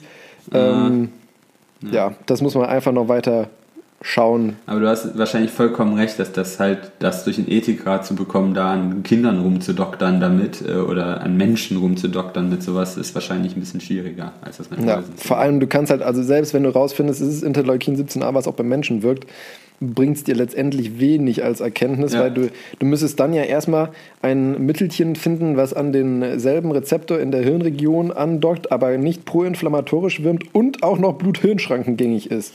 Na dann viel Spaß. Ja, aber genau deshalb meine ich, dass das wahrscheinlich schwierig durchzukommen ist, weil du die ganzen Probleme noch hast. Würdest du sagen, das ist der letzte Schritt, den wir brauchen, um quasi ein, ein, ein, ein, eine Therapie äh, fertig zu haben, dann würde wahrscheinlich würde das einfacher durchgehen. Wenn du sagst, ja, wir können da so ein bisschen rumstochern und mal gucken, dann haben wir, eine Komponente fertig. Das wird schwierig wahrscheinlich. Ja. Aber das Problem ist auch, ohne die Erkenntnis kommst du wahrscheinlich auch nicht weiter. Also Tja. nicht viel weiter. Ja, ist auf jeden Fall ein, ein spannendes Feld, aber die, die Praxis dahinter ist schwierig bis nicht erreichbar aktuell, sage ich mal. Mit unseren jetzigen gesellschaftlichen Standards. Naja. Ja. So ist, so ist das Leben eines Forschers. Oh, es ist immer nur Schwermut und. Na, ganz so schlimm ist ja auch wieder nicht. Nein, aber das, nein, nein, das ist nicht. Wir machen coole Sachen. Das, das war mein Heilmittelfieber. Ja, krass, also den, den Titel hätte ich nie so äh, interpretiert, aber er ist ziemlich äh, Faust aufs Auge. Ich weiß gar nicht, was du gegen den Titel hattest. Der war eigentlich ziemlich gut. naja, ich meine, Heilmittelfieber ist ja eigentlich schon fast wieder falsch, habe ich ja selber erzählt, weil es ja nicht um die hast ja Temperatur auch, geht. Du hast ja aber auch Heilmittel in Ja, stimmt, das wissen die. Zuhörer nicht in Anführungszeichen. Ja. Es ist schlecht, wenn du einen Podcast machst, wenn du Anführungsstriche benutzt. Das Problem ist, ich spreche auch immer viel mit Anführungsstrichen. Und das sieht man, das hört man ja nicht, wenn man mich nicht kennt. Ah, Wahrscheinlich denken die, ich hätte alleine eine Waffel. Naja, so, so falsch liegen sie Das da ja. denke ich ja auch immer noch. Ah, klasse. Ähm, ja, soll ich mal mit meinem Diskussionsthema starten? Ja, ich will wissen, was du siehst, was ich nicht sehe. Tja, es, es geht vielmehr nicht dafür. Also ich darum- weiß, dass du eine Rot-Grün-Schwäche hast. Farben kann ich generell nicht, das tarnt sich da drin. Ähm, also es geht vielmehr nicht darum, ob du was siehst, was ich nicht sehe, oder umgekehrt, sondern ob wir Menschen was, äh, was sehen, was wir eigentlich sehen sollten. Ähm, ich habe mich Okay. wieder aus den Lüften zurück in mein eigentliches Gefilde, die Straße, zurückgewagt. Oh je. Ähm, und eine, eine, ein, ein, ein Project Report heißt das, äh, herausgesucht, äh, nämlich Interacting with Android Auto und Apple CarPlay while driving, the effect on driver performance. Es sind sehr viele tolle Wörter drin, die mir gefallen. A Simulator Study äh, von R. Ramnath, N. Kinnar, S. Cowdery und T. Hyatt vom IAM. Ähm, das ist das Institute of Advanced Motorists. Äh, das ist äh, eine Non-Profit Organisation, also keine Univers nicht von der Universität, aber das ist eine, eine Non-Profit Organisation aus den Vereinigten, aus dem Vereinigten Königreich. Ach. ähm, und die haben sich halt hier mit der äh, FIA äh, zusammengetan und äh, der Reese Jeffries Road Safety Moped, also auch so ein, also das ist dann in UK halt, die sind die für die Straßensicherheit zuständig und halt der FIA, also der äh, internationalen Autosport, Gedöns. ja, wir lassen es so stehen. Ähm, also mit denen haben sie sich halt zusammengetan äh, und halt diese Studienauftrag gegeben. Also im Titel wird ja klar, es geht um CarPlay oder das Android-Derivat Android Auto. Äh, du fährst was aus dem VW-Konzern, also müsste da auch CarPlay drin sein. Richtig. Benutzt du das auch? Ja, Wie benutzt du das? Touchst du oder sprichst du mit dem Ding? ich touche, aber Du nicht touchst. während aber nicht während der Fahrt. Ich mach, also ich nutze das eigentlich hauptsächlich, um, ähm, um darüber die Navigation laufen zu lassen, weil das dann ja vom Handy kommt und das Handy hat ja aufgrund des Handy-GPS und dem Funknetz das äh, RTTC statt äh, TMC für Verkehrsgedöns. Da hast du voll ganz recht. Mach ich auch, würde ich, mach ich auch so. Find- find Also ich sag mal so, ich nutze es hauptsächlich, wenn ich hier in und um München unterwegs bin, weil diese ganzen Verkehrsstaus aufgrund von, äh, sag ich mal, Berufsverkehr und so es sind, werden dann eben wesentlich besser abgebildet. Wenn ich Langstrecke fahre oder so, da reicht auch meistens dieses TMC aus. Äh, die meist, also die moder meisten modernen Navigationssysteme mit, sind, benutzen auch mittlerweile nur noch alle Google APIs. Äh, ja, aber meins nicht. Ja, deins noch nicht, aber deshalb sage ich jetzt, die neueren Generationen, Ja, das, das ist alles nicht mehr der selbst entwickelte Bums, weil das mittlerweile einfach günstiger ist, wenn du Lizenzen von Google dafür kaufst, weil die den ganzen Background, das, was du jetzt alles gesagt hast, quasi schon providen und du dich da nicht drum kümmern musst. von daher kriegst du da mittlerweile das gleiche, nur in einer anderen Optik. Aber es ist halt sehr, eigentlich sehr äh, cool, wenn du dein Handy da steht und dann hast du deine Apps da und äh, alles gut. Aber die haben sich halt angeguckt, was hat das für, für einen Einfluss auf unsere, also wenn ich Driver Performance höre, dann denke ich gleich wieder in Key Performance Indicators und Bremspunkte. Aber die, hier ging es eher einfach darum, dass niemand irgendwen tot fährt. Ähm, und da hat man halt nämlich überprüft, also jeweils CarPlay und Android Auto. Da, die kannst du beide einmal quasi mit, der, mit Sprachsteuerung steuern oder halt, äh, wenn, während du da rumtouchst. Und dann haben sie, das haben sie sich alles äh, separiert eben angeguckt. Das führt dazu, dass dieses, dieser Report schlappe äh, 70 Seiten hat. Ach du Schande. Und aus 50.000 verschiedenen Plots, deshalb werde ich die auch nicht alle jetzt hier runterrocken. äh, das kann sich ja, das ist öffentlich zugänglich, das kann sich dann jeder angucken. Da gibt's halt dann ganz viele Plots, wo halt immer das eine über das andere, also jeweils für CarPlay und für Ja, Android, genau. die Einflüsse beim Touchen und weil ich, ich sage jetzt wie sie es aufgebaut haben und das sind irrsinnig viele Plots, die da rausgekommen sind. Ich, äh, was man da alles sehen kann und sowas. Also ich, sie haben es dann auch noch mal auf so ein paar Sätze runtergebrochen. Die werden dem Ganzen aber ja auch nicht annähernd äh, gerecht, weil das halt so viele Erkenntnisse sind. Da müssen wir sich mal reingucken. Wir können zum Schluss ein Fazit ziehen, aber das ist ein Diskussionsthema. Das will ich das jetzt noch nicht vorwegnehmen. Ich will dich nur ein bisschen reinbringen und dann kannst du mir mal, du, da du ja Nutzer bist, das ist ja perfekt quasi, dann kannst du ja ähm, äh, gleich rein. Ein paar Sachen lasse ich jetzt noch weg, da können wir gleich noch drüber sprechen. Und zwar, äh, wie haben sie das Ganze aufgebaut? Das ist eine Simulatorstudie, das haben sie jetzt halt in einer sicheren Simulationsumgebung gemacht. Und zwar haben sie dafür einen äh, Simulator benutzt. Also wenn wir an Simulator denken, denkt sich jeder ja mittlerweile oder momentan so daran, dass irgendwelche Heinis vor einem Bildschirm mit so einem Rig sitzen und so einem Lenkrad. Aber das ist professioneller. Die haben nämlich genau so ein Ding, wie wir bei uns am, in der Universität am IKA haben, nämlich einen hochdynamischen Fahrsimulator. Das ist ein ganzes beknacktes Gebäude. Das ist ein riesiges Gebäude und das ist so ein so eine, so eine riesiger äh, Kubus und da parkt man ein gesamtes Auto rein.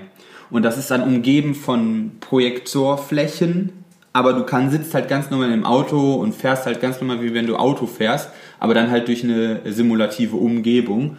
Und äh, dieser ganze Pott, wo das Auto mit den Projektoren drin steht, bewegt sich auf so Schienen hin und her. Ähm, ist ziemlich beeindruckend, das mal zu sehen.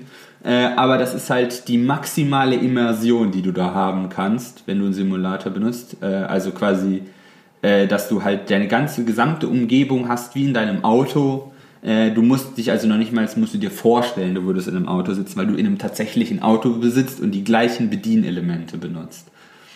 Ähm, hat dann auch viele Probleme halt gelöst, weil du steckst einfach dein Handy in dieses Auto, an das CarPlay oder das Android-Auto an und hast quasi deine gesamte Testumgebung. Die ganzen Signale kannst du halt dann logischerweise rausschleifen von dem Auto, das ja dann hängt ja dann da dran. Brauchst ja sowieso, um die äh, Lenkeingaben oder die Fahrerinputs halt umzuwandeln in die Simulation. Äh, von daher, aber es ist halt, ich weiß, was da so eine Simulatorstunde kostet. Das ist halt wirklich arschteuer auch noch und halt energieaufwendig. Aber ja, ähm, was haben sie da gemacht? Sie haben sich halt ein paar, äh, also sie haben halt zwei Experimente aufgesetzt, logischerweise, weil wir ja zwei Systeme haben, Android Auto und CarPlay. Äh, ich werde, wenn, bitte nicht böse sein, wenn ich jetzt immer nur CarPlay benutze. Du sagst jetzt auch CarPlay. Wir fokussieren uns jetzt auf das andere. Das basically macht das alles das Gleiche, auch von den Ergebnissen. Aber ich glaube, sie mussten halt beides benutzen, weil das halt, ne? ne? Hm? Wäre ja auch interessant gewesen, wenn man gesehen hätte, dass eins wesentlich besser oder schlechter ist. Ne? Wesentlich nicht. Es gibt tatsächlich Unterschiede dazu, aber ich fand sie jetzt nicht so gravierend, dass Da man sind das sie statistisch signifikant. Ich würde sagen, nein. Das ist vor allen Dingen nicht die Aussage de, der Studie, äh, dass das eine besser ist als das andere, vor allen Dingen, weil das nicht so ist, weil das eine ist da A besser und das andere ist da. Das liegt vor allen Dingen an der UI, wie die umgesetzt ist. Ähm, aber das ist nicht der Punkt. Es geht grundsätzlich um diese Systeme und deren Probleme. Äh, also so wie ich das gelesen habe. Aber ja, ich nehme an, dass sie es auch gemacht haben, um herauszufinden, ob es da nennenswerte Unterschiede geben könnte was nicht der Fall ist. Äh, und zwar haben sie das dann halt genommen und äh, 20 Android-User und 20 Apple-User genommen, also quasi auch immer jeder in seinem Native-Betriebssystem. Also ich fände, hätte mit dem mich er sich auskennt. ja, ich hätte tatsächlich auch interessant gefunden, wenn man das Ganze über Kreuz nochmal gemacht hätte. Also Ja, aber ich denke mal, das hätte, das hätte dann wahrscheinlich die Finanzierung gesprengt. Ja, wahrscheinlich, aber ich hätte es interessant gefunden, weil dann siehst Ja. du halt erst, weil wenn jeder auf seine iOS oder seine Android UI schon eingestellt ist, dann hast du die ganzen Probleme nicht. Wenn ich zum Beispiel, ich, wenn ich, einen Mietwagen habe und dann quasi ein anderes System oder mein Diensthandy dann da anstöpsel und das andere System benutzen muss, das würde mich vielleicht, vielleicht fällt das eine ja einfacher als das andere, quasi sich dazu wahrscheinlich, ja. das, aber das haben sie halt nicht ausprobiert. Fand ich nur interessant. Aber du hast 20 für jedes gehabt. Und dann hat man äh, drei verschiedene Test-Drives halt gemacht. Nämlich einen Control-Drive, also du machst alles ganz normal, ohne äh, die, das CarPlay zu aktivieren oder damit irgendwas zu machen. Äh, dann hat man halt ähm, eine Fahrt gemacht, während du dann auf CarPlay da rumgetappt getappt hast. Und das ist dann nochmal in drei verschiedene Unterkategorien äh, teil, äh, unterteilt worden, diese Testfahrt. Nämlich du solltest einem äh, Auto folgen auf der Autobahn, also mit gleichem Abstand dem Auto hinterherfahren, ohne ACC. Jetzt Ich wollte gerade sagen, dann mache ich einfach ACC an. das ist ja- das ist ja nicht Sinn und Zweck der Aufgabe. Toll, Sie haben den Test besiegt. ähm, und dann sollte man äh, zwei musikverbundene Aufgaben machen, nämlich halt du solltest äh, das BBC Radio zum Beispiel einstellen. Äh, also oder eben das anmachen, dadurch durch CarPlay. Ähm, dann sollte man noch so ganz normale Autobahn fahren, also du sollst nicht ins hinfahren, sondern du hast verschiedene Spurwechsel vollführen äh, und sowas. Und dann solltest du äh, währenddessen zwei Navigationstasks machen. Also du solltest dich einmal zu einem äh, zu, einer, zu einem Bahnhof fahren lassen und einmal zu einem Restaurant. Also solltest du dann da alles einstellen. Mit jeweils Sprachsteuerung oder halt Rumgetippe. Ja. Ähm, und dann solltest du, dann hatten sie noch als drittes den Figure 8 Loop, also du fährst so, so in so einer 8 immer hin und her, solltest du fahren und währenddessen äh, einen Text lesen und einen Anruf tätigen. Ach du Schande. Ja, und dann hat man sich jeweils als Kriterien immer angeguckt, äh, Abstandsänderung.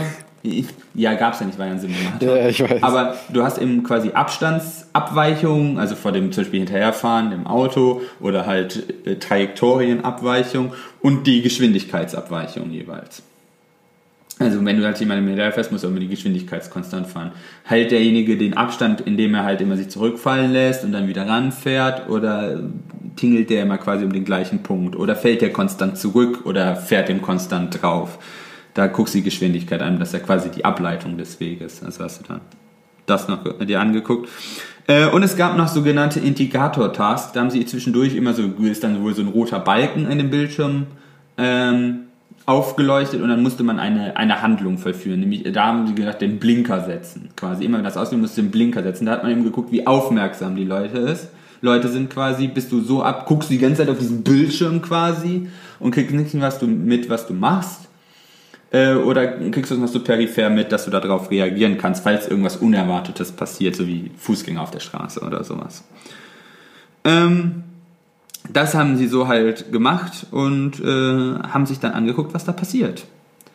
Was würdest du denn da so sagen, was daraus, was da passiert ist? Ich wollte erstmal sagen, wenn ich so eine Figure 8 fahren müsste, würde ich einen Teufel tun, irgendeinen Text zu lesen oder einen Anruf zu tätigen. Natürlich würde das nie, niemand mit gesundem Menschenverstand tun. Sollte niemand mit gesundem Menschen. Sollte, es wird wahrscheinlich passieren. Ja. Ernsthaft, wir kennen Menschen. In Amerika machen es alle. So oft wie die am Handy sind, am, während sie Auto fahren. Egal, andere Geschichten. Ähm, naja, also intuitiv würde ich sagen, dass die Ablenkung, wenn man das Ganze mit Touch bedienen muss, wesentlich höher ist, als wenn man einfach nur labern muss. Oder? Da hast du vollkommen recht. Ich denke, es lenkt, ich, es lenkt beides ab, aber Touch wahrscheinlich mehr als Sprechen. Das genau haben sie herausgefunden, es lenkt deutlich mehr ab, wenn du darauf rumtatscht, als wenn du damit sprichst, obwohl das ja die, was sie auch kritisiert haben, die deutlich eminentere Handlungsaufforderung ist, weil du ja dann diese schicke UI hast von CarPlay und dann da drauf tippen sollst. Ähm, was vor allen Dingen, was sie auch noch äh, herausgestellt haben, ist, dass dieses externe Programm, quasi was nicht zu dem Fahrzeug gehört, während der Fahrt mit einem Touchscreen zu bedienen, äh, illegal sogar ist. Ach, Ja. das wusste ich auch noch nicht. Also jetzt in UK. Ich weiß nicht, wie das, aber ich würde könnte mir vorstellen, dass das hier in die gleiche Grauzone fällt wie Handybedienung halt. Weil das ist, Ist ja es nicht ja letztendlich auch, muss man streng genommen exakt. sagen. das ist ne? der Punkt. Du bedienst damit ja eigentlich dein Handy und das ist während Ja. der Fahrt nicht erlaubt. Äh, weil das war der, der grundsätzliche Punkt, äh, was da halt, warum das gesetzlich so geregelt ist. Die UIs von den Fahrzeugsystemen müssen tatsächlich gesetzliche Vorschriften einhalten, wie die Bedienflächen angeordnet sind, wie groß die sind, wie groß die Schrift sein muss, äh, um halt bestimmte Ablenkungsanforderungen zu erfüllen. Da Und würde ich auch gerne mal sehen, wie man sowas quantifiziert. Aber das kann ich okay. sagen, da haben wir nämlich, ne, da haben wir nämlich ein Jahr lang dran gearbeitet. Äh, da gibt es tatsächlich auch Simulatorstudien, wo du guckst, was damit am besten ist. Und da gibt es dann halt so Keep-Out-Zones und so Boxes äh, und halt minimale Schriftgrößen einfach. Mhm. Was dich sehr in deiner freien Au- Ausgestaltung stört. Ja, aber, Aber- ich meine, ist ja auch sinnvoll. Aber ich muss Richtig. schon sagen, wenn ich, wenn ich sozusagen die Bedienbarkeit vergleiche von, ähm, von der Navigation über CarPlay mit der Bedienbarkeit von der Navigation, die im Auto verbaut ist, ist die im Auto verbaute wesentlich bedienfreundlicher. Allein schon die An also noch nicht mal unbedingt die Anordnung der Tasten, aber die Größe zum Beispiel. Wenn ich zum Beispiel die Zielführung bei meinem normalen Navi stoppen möchte, geht das wesentlich einfacher, weil die Schaltflächen größer und besser sind einfach als wie wenn ich da Ähm, ja, ähm, die. Navigation von, von dem Handy Ähm, wenden möchte.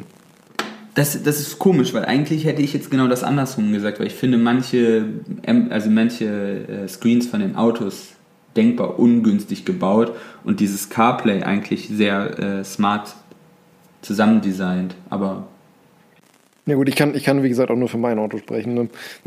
ja, aber, ja, aber wie gesagt, das kann ja auch, kann ja auch vollkommen dein, aber das ist ja, das ist ja genau, warum wir diese Kategorie ins Leben gerufen haben. Das hätte ich jetzt nämlich genau andersrum gesagt. Ähm, aber tatsächlich, gerade das, dieses, das Position halten und die, die Distanz zu halten, war mit dem, mit der Touch-Bedienung stark beeinträchtigt. Und wir sprechen da quasi von Abweichungen von mehreren zehn Metern. Ähm, also dann, da ist es schon massives Rumgeeiere, wenn du das stellfälschig fährst damit auf der Arbeit. Ich wollte gerade sagen, das ist ja schon, schon definitiv bremswegrelevant, sage ich mal. Ja, ja, das auf jeden Fall. Also das ist wirklich, also das ist zu, zu, äh, äh, zu, zu Recht meines Erachtens verboten, dass man das nicht machen darf. Ähm, also rausbekommen haben sie das bei, bei, bei Sprachsteuerung äh, ungefähr die, äh, also die Driver Performance, jetzt Geschwindigkeitsabweichung und Wegabweichung, um 30, sich um 30 Prozent verschlechtert bei beiden Systemen. Und bei der Touch-Bedienung äh, Mitte 50 Prozent. Das ist krass. Äh, wobei Android Auto leicht besser war als Apple CarPlay. Aber es sind so 4 Prozent. Ich muss gerade ehrlich gesagt gestehen, dass ich noch nie probiert habe, beziehungsweise gar nicht weiß, ob das bei mir überhaupt geht mit der Sprachbedienung. Oder geht das dann über die Sprachbedienung des, äh, des Smartphones?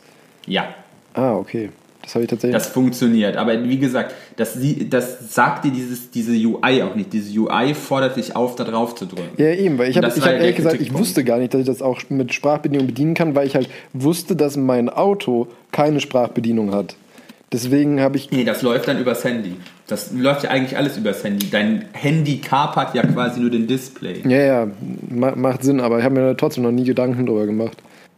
Ja, nee, das, eh, das fand ich nämlich auch, weil ich das selber mal benutzt habe. Da, da, also als ich das benutzt habe, da habe ich auch gedacht, so, das ist nicht wirklich intuitiv. Nee, ganz und gar nicht.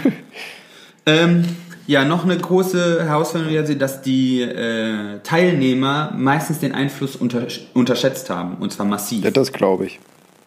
Vor allen Dingen die Zeit, die sie äh, quasi nicht auf die Straße geguckt haben. Die lag nämlich bei über 10 Sekunden pro Aufgabe für eine Task. Hast du mehr, also zwischen 10 und 12 Sekunden nicht auf die Straße geguckt. Da vergeht je nach Geschwindigkeit viel, viel Wegstrecke. Wenn man in Deutschland hier mit 280 über die Autobahn crausen darf. Ne? Ja. Weißt du, woran ich gerade denken muss? Als wir zusammen auf dem Amerika-Austausch waren und du dich angeschnallt hast und die Austauschschule gesagt hat, you don't need to buckle up, I'm a good driver und fährt dabei über die Über die Grasnarbe. Grünstrafe, ne? Ja, Ich habe mich noch nie so im Recht geführt. Ah, Lindsay, der laufende Meter. Oh ja, ganz grässlich. Da habe ich auch gedacht, so, ja, ja, genau. Aber ja, ähm, fand ich cool. Also, da, sowas musste mal über untersucht werden, aber dass das jetzt bis jetzt irgendwie niemand gemacht hat, so richtig, wie schlimm das überhaupt ist. Und das wird so durchgewunken einfach irgendwie. Ähm, ich weiß, bei, bei Porsche war das eine lange Diskussion, CarPlay da aufzunehmen, aber nicht aus Sicherheitsgründen, sondern einfach, weil die sich nicht in ihre in ihr Design reinfuschen Das wollten. denke und ich das mir. irgendwie nicht. Wobei ich das Design gar halt nicht so super finde. ja, das, ist, das lassen wir, diese Diskussion. Aber aufgrund von Kundendruck haben sie sich dann doch dazu genommen. Aber es hat da auch keiner darüber nachgedacht, ob das überhaupt, dass wir sagen können, ja, äh, ist das überhaupt sinnvoll, das zu tun? Oder ist das sicher oder sonst irgendwas? Ähm, aber es scheint tatsächlich keine gute Idee zu sein. Ähm, es sei denn, wir haben all dieses autonome Fahren, dann äh, könnte, könnte man das auch sagen. Also ich fand es durchaus erschreckend, man kann da gerne mal ran. Ich würde das auch ungern jetzt hier weiter in die Länge ziehen. Äh, die, also diese Graphen vor allem mit den Fehler, dann haben sie noch so Fehlerbalken dann halt reingemacht. Also wie groß die Abweich, Standardabweichung der einzelnen Fahrer sind. Und dann siehst du dann aus, so, du hast dann quasi Lieselotte, die äh, dann quasi, wenn sie dem Auto hinterherfahren soll, quasi äh, 10, Min- 10 Sekunden vom Bildschirm guckt, 100 Meter zurückfällt und jemanden, der halt nur so 2 Meter Abweichung hat. Ähm, und das sind halt, das, das ist halt ein unkalkulierbares Risiko. Dass du nicht sagen kannst, der Mensch arbeitet dann so, sondern jeder arbeitet da unterschiedlich. Die Fehlerbalken sind riesig. Ich bin gerade am gucken, weil ich habe ich hab jetzt gerade mal wollte jetzt gerade mal googeln, ähm, wie das äh, rechtlich ist mit, mit der Bedienung von CarPlay in Deutschland. Wahrscheinlich ist es eine Grauzone. Ich gebe ich dir Brief und Siegel drauf. Es wird geraten, das nur im Stand zu bedienen oder sowas. Du hast tatsächlich recht, dass es eine Grauzone ist. Es wurde nämlich, warte, steht hier von wann das ist? Moment.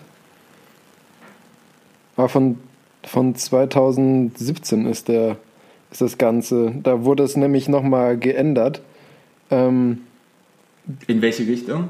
Mehr zu grau oder mehr zu schwarz? Oder ich zu weiß, weiß? äh, hier steht jetzt leider nicht, wie es vorher geregelt war. Es, nur, dass es eben einen neuen Paragraphen gibt bezüglich äh, der, ähm, also der Mobilfunkparagraph steht hier sozusagen als Überschrift.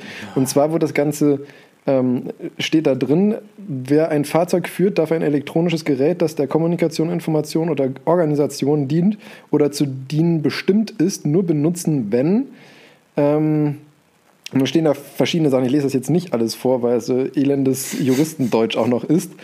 Ähm, aber man, man darf das ähm, Gerät nicht sozusagen dafür in die Hand nehmen müssen. Und das ist eben der Bereich der Grauzone, wenn, für, wenn eine Blickabwendung von ähm, nicht wesentlich mehr als einer Sekunde zur Bedienung ausreicht. Ich meine, laut dieser Studie, die du da hast, Da sind wir ja sehr weit von entfernt. Eben, aber ich meine, wie willst du das kontrollieren? Ne? Ist wieder der Punkt. Das ist halt der. wie- Theoretisch, wenn du um so ein Icon drauf zu drücken, brauchst du nicht mehr als eine Sekunde. Ja. Also sagen wir so, es ist prinzipiell nicht verboten, das zu nutzen in Deutschland tatsächlich, wo- womit ich jetzt ehrlich gesagt nicht gerechnet hätte. Ähm, Echt? Doch, das ist doch total. Das, also, das ist doch deutsche Rechtsprechung, was das Auto angeht. ja, Freie Fahrt für freie Bürger. also sprich, um sagen, sagen wir so, in Deutschland ist es erlaubt, weil es kann dir niemand nachweisen, dass du es regelwidrig genutzt hast. Sei denn, du hast einen Schutzmann neben dir sitzen. ja gut, haben die wenigsten, würde ich mal behaupten. Ja. Ja, ich, ich fand's äh, erschreckend, aber muss jeder selber Ich finde es auch er erschreckend, aber lässt. ich habe es erwartet, sagen wir mal so. Aber guck mal, du hast jetzt was gelernt, du solltest mal rausfinden, wie man das Ding mit der Sprachsteuerung bedient. Echt? Weil dann hast du tatsächlich äh, ein deutlich 20% äh, hast du quasi gewonnen an Driver Performance. Dann fahre ich ja noch besser Auto. Wir hatten über den Driver Performance Begriff in dem Zusammenhang am Anfang gesprochen. Ja, ich weiß. In, erster Instanz, damit ich hier nicht zitiert werde mit Raser! Ähm, ja, ja, dann würde ich sagen, äh, kommen wir direkt zu meinem kleinen Diskussionsthema noch.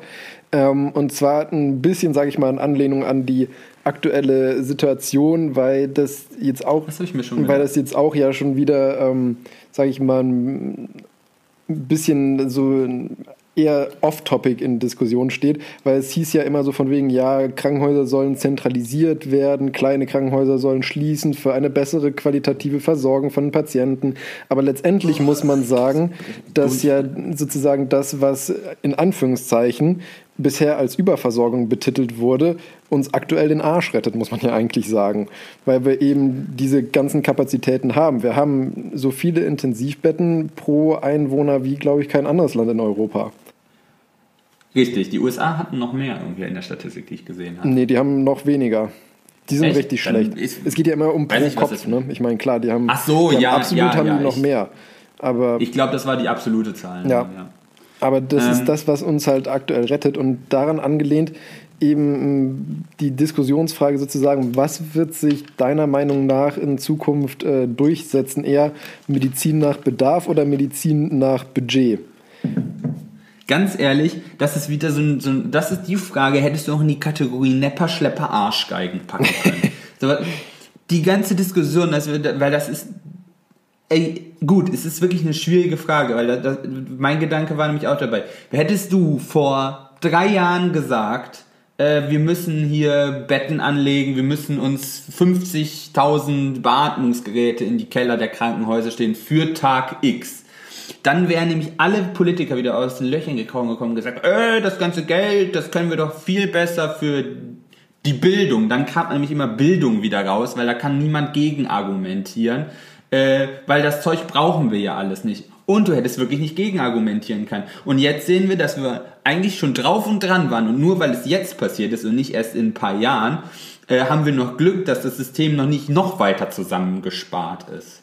Ja, das ist absolut Aber meines richtig. Erachtens, wir arbeiten hier wieder mit Menschen, mit geldgierigen Menschen, weil wir ja auch die ganzen Krankenhäuser privatisieren an Asklepios oder Helios. wir werden nicht von denen gesponsert. Offensichtlich. Äh, und denen es natürlich um ihre Aktionäre und ums Geld geht, bin ich mir ziemlich sicher, dass wenn diese Krise vorbeigeht, wird da kein Umdenken stattfinden und man wird dann nicht sagen, ja, äh, wir sollten für nochmal so einen Fall, weil die Krise ist ja dann gemeistert, das heißt, sowas kommt ja dann nicht mehr, dann kann man nämlich jetzt auf, weil jetzt ist ja auch dann Rezession, da muss man ja aufs Geld achten, äh, und deshalb bin ich mir ziemlich sicher, dass auch Krankenpfleger nicht mehr Geld bekommen, äh, obwohl das jetzt offensichtlicher ist als nie zuvor. Ja, Trigger-Thema. Trigger-Thema. Ja, ähm, um das Ganze noch ein bisschen mehr mit, mit Wissen sozusagen zu hinterfüttern, nachdem ich Weil ich jetzt hier Polemik betrieben habe. Nee, ich, also sag ich mal, prinzipiell stimme ich dir da ja absolut zu, aber es ist nicht nur schwarz und weiß, sage ich mal. Ähm, zum Hintergrund, also es geht jetzt speziell, in meiner Frage will ich auch hauptsächlich, sage ich mal, wirklich die, die Krankenhäuser und die ähm, Versorgung in Kliniken beleuchten, nicht den ambulanten Sektor, weil, ich, weil das absolut unterschiedlich funktioniert und ich mich auch mit dem ambulanten Sektor einfach nicht äh, wirklich auskenne, wie da die, äh, die Abrechnung und so weiter funktioniert. Du bist da der Profi. Ich wage mich nicht auf dünnes Eis. Ich kann einfach rumkrakehlen. äh, weil, weil man sagen kann, er weiß es ja nicht besser. Nein, wir haben ja eine gewisse Vorbildfunktion. Ja, Ja. ja. Aber Nee, äh, ja, unterfütter das mal. Genau, weil in, in Krankenhäusern ist es nämlich so, dass seit 2003, 2004 wurde das ein, eingeführt in Deutschland, gibt es äh, die sogenannten DRGs. Das steht für Diagnosis Related Groups. Und danach wird abgerechnet nach den sogenannten DRGs. Vorher war es so, also bevor die eingeführt wurden, ähm, dass in Deutschland let- letztendlich nach Tagessätzen abgerechnet wurde. Das bedeutet, du ähm, hattest einen Patienten, der liegt zehn Tage da, pro Tag bekommst du, ich weiß jetzt nicht, was es damals war, keine Ahnung, 600 Euro, 700 Euro, irgendwie sowas und ähm, fertig. Und dann kriegst du halt nochmal eine extra Entlohnung für deine ähm, Behandlung, die du da tätigst am Patienten. Und die, ähm, das war prinzipiell so vom ersten Blick, sage ich mal, ja, okay, der Patient liegt da, also musste auch Geld für den kriegen. Da wurde allerdings halt auch ein bisschen ähm, das System missbraucht, indem man gesagt, also früher wurde prinzipiell am Wochenende nie entlassen, ein Patient. Wenn ein Patient am Freitag nicht entlassen wurde, dann war er Samstag, Sonntag auf jeden Fall auch noch da. Hattest du schon mal zwei Tage mehr, wofür du Geld bekommen hast, auf jeden Fall. Mhm. Und die DRGs wurden dann eingeführt nach dem Vorbild von Australien. Die hatten das, glaube ich, als erstes dieses System, ähm, weil da nämlich nicht mehr nach Liegezeit ähm, letztendlich entlohnt wird, sondern ähm, nach einem bestimmten, nach eben diesen Diagnosis-Related Groups. Also es wird geguckt, also es gibt verschiedene Faktoren, die da reinspielen. Zu diesen Faktoren gehört die Hauptdiagnose, warum der Patient da ist, ähm, welche Prozeduren durchgeführt wurden, welche Nebendiagnosen hat der, also sprich, ist es ein sehr kranker Patient oder ein junger Patient, der sonst nichts hat, wenn irgendwie Intensivbehandlung gab, wie lange wurde er beatmet, ähm, noch weitere Faktoren wie jetzt Alter, Geschlecht und noch andere Parameter, die ich jetzt aber nicht alle aufzählen werde. Ähm, und dann wird eben geguckt, okay, dieser Patient hat die und die Faktoren, Daraus wird dann von dem System eine Gruppe gebildet und verglichen, wie die Leute im Vorjahr sozusagen aus einer selben oder vergleichbaren Gruppe, wie lange die sozusagen da waren und mit wie viel Geld sozusagen da die Kosten gedeckt werden konnten. Das ist prinzipiell eigentlich ja von der Grundidee her, sage ich mal, nicht schlecht, weil es der Optimierung einfach dienen sollte, um, dass man eben sieht, dass die Patienten nicht mehr ewig im Krankenhaus liegen und nur da behalten werden, um noch mehr Geld zu verdienen, sondern dass man nur die Zeit wirklich ähm, die Patienten im Krankenhaus behält, die die eben brauchen für die Behandlung, sodass dann eben ähm, die Patienten auch wieder gehen, wenn sie eben kuriert sind. Ähm, problematisch an dem Ganzen ist nur, dass das sehr spitz auf knapp kalkuliert wurde, das Ganze, bei der Einführung schon. Und das ist auch einer der, der größeren oder größten Kritikpunkte, dass ähm, dass letztendlich diese DRGs nicht zur Optimierung wirklich ähm, eingeführt wurden, sondern eher zur Dezimierung von Krankenhäusern. Weil das hat natürlich auch zur Folge, dass ähm, also ist, du kriegst logischerweise für jetzt sage ich mal eine Blinddarmentzündung äh, nicht so viel Geld und hast weniger Tage, die die Patienten da bleiben können oder sollen, äh, wie für keine Ahnung eine große Tumoroperation jetzt sage ich mal. Und ähm, das führt natürlich dazu, dass kleine Krankenhäuser, die eher wenig Akuteingriffe und mehr kleine elektive Eingriffe, also kleine planbare Operationen machen, kriegen natürlich weniger Geld, weil die einfach nicht das, äh, sage ich mal, in Anführungszeichen äh, vom Geld her wertvolle Patienten gut behandeln können oder dürfen. Und die gute alte Knieoperation. zum Beispiel. Wobei das ja noch relativ gut äh, entlohnt wird. Ja. Aber ja, das, eben, das, das, das ist ja so, so, so einer, der immer als Beispiel angebracht werden für diese elektiven Eingriffe, äh, weißt du, wo die Leute gut abrechnen kannst, weil die liegen nicht lange da, weil die kannst du schnell wieder nach Hause schicken. Ja, wobei abrechnen. mittlerweile funktioniert das auch schon nicht mehr so, weil das, diese DRGs passen sich ja von Jahr zu Jahr an. Ja, wie gesagt, das ist immer nur dieses, dieses landläufige Beispiel für das System, was mir so unterkommt. Ja, ja, stimmt auch. Es war, war auch eine ganze Zeit lang so, dass die Leute, dass die äh, Patienten dann wirklich an der, also es gibt dann bei diesen äh, DRGs, um, den, um das volle Geld zu bekommen für deinen DRG-Fall, ähm, gibt es eine untere Verweildauer, eine mittlere Verweildauer und eine obere Verweildauer. Das bedeutet, du musst mindestens die untere Verweildauer haben, um den vollen Betrag zu bekommen wenn der Patient kürzer da ist, kriegst du weniger Geld. Egal, ob es daran liegt, dass du ihn einfach so enorm gut behandelt hast oder ob es daran liegt, dass äh, irgendwie du was falsch gemacht hast, der Patient sich selbst entlassen hat. Und dann hast du halt die mittlere Verweildauer, das ist einfach nur der Mittelwert, der hat letztendlich keine Konsequenz. Und du hast halt die obere Verweildauer. Und wenn der Patient halt da drüber liegt und du kein, sage ich mal, DRG-relevante Zusatzdiagnose erbringen kannst, die letztendlich die längere Verweildauer begründet, bekommst du auch nicht mehr Geld, obwohl der Patient länger bleiben muss, weil es medizinisch indiziert ist. Oh, das war echt. Und das ist dann halt gefährlich. Ja. Ja, das ist, kann eigentlich ja, also alleine wenn man sich das jetzt anhört, das kann nicht des Rätsels Lösung sein eigentlich. Ja, wie gesagt, der Grundgedanke dahinter ist, ist gut und die Einführung war damals mit Sicherheit auch nicht vollkommener Blödsinn. Aber das Problem ist halt auch, dass es so kalkuliert wurde, dass die, die Kosten, sage ich mal, gedeckt wurden, aber du nicht wirklich finanzielle Polster anlegen konntest, um jetzt, sage ich mal, äh, die Klinik weiter auszubauen, um äh, zum Beispiel Pflegekräfte besser zu entlohnen, zu fördern oder Arbeitsbelastung zu reduzieren. Sondern es war wirklich immer Trimming auf maximale Effizienz, um aus den DRGs, die du aktuell hast, eben dein Krankenhaus führen zu können. Und wenn du dann eben noch versucht hast, einen Plus zu machen, da musstest du halt richtig quetschen, sage ich mal, Daumenschrauben anziehen. Und dadurch kam es dann eben auch, dass immer weniger Pflegekräfte pro Patienten, sage ich mal, kamen und äh, eben auch weniger gezahlt wurde und so. Das soll jetzt alles, also was auch noch mit in die DRGs reinspielen, sind die sogenannten ähm, OPS-Codes. Das sind äh, die Abrechnungen für die durchgeführten Leistungen, also der sogenannte Operationen- und Prozedurenschlüssel. Der spielt da auch nochmal rein, wobei der für den generellen Aufenthalt ähm, weniger Gewichtung hat, sofern du nicht eine riesen OP da drin hast eben. Wenn du noch einmal über meine Normentabellen lachst. Ihr habt das Gleiche. Ja, nur bei dir macht es Sinn. Ja, aber wie gesagt, also es sollte jetzt dieses Jahr eigentlich auch eine neue Anpassung und Optimierung von diesem DRG-System erfolgen. Ich muss ehrlich, gesehen, ehrlich gesagt gestehen, ähm, ich weiß jetzt gar nicht, wie das ausschaut jetzt durch den ganzen Corona-Kram oder so und ob, oder, ob das nicht eh auch verschoben wird auf nächstes Jahr oder so.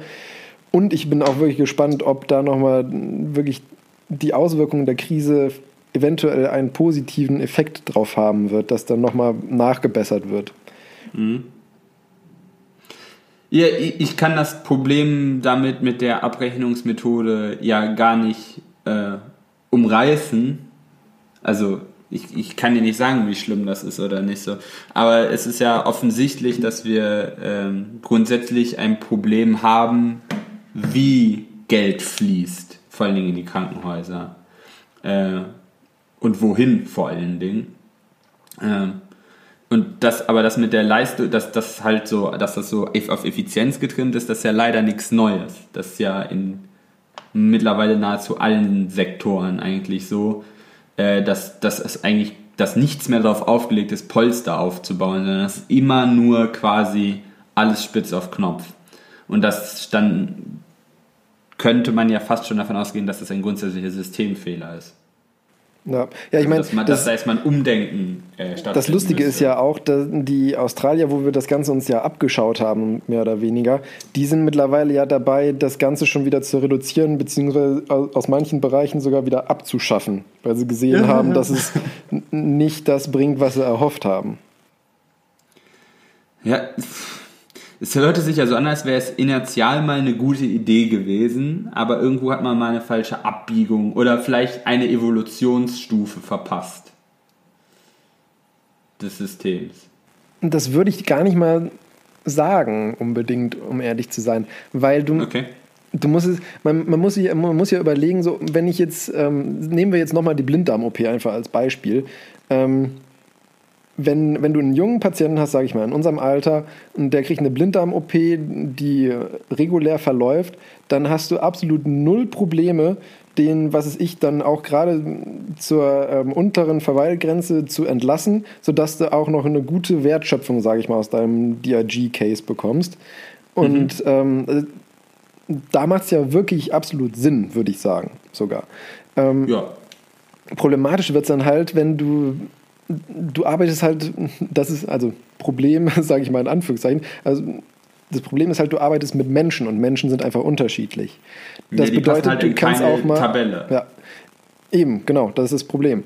Und das heißt, du kannst auch mal einen Patienten haben, wo prinzipiell alles glatt läuft, der aber, warum auch immer, keine wirklich, sage ich mal, objektiv quantifizierbaren Komplikationen hatte, aber einfach irgendwie postoperativ so Schmerzen hast, dass du den nicht mobilisiert kriegst und ihn nicht guten Gewissens nach Hause entlassen kannst.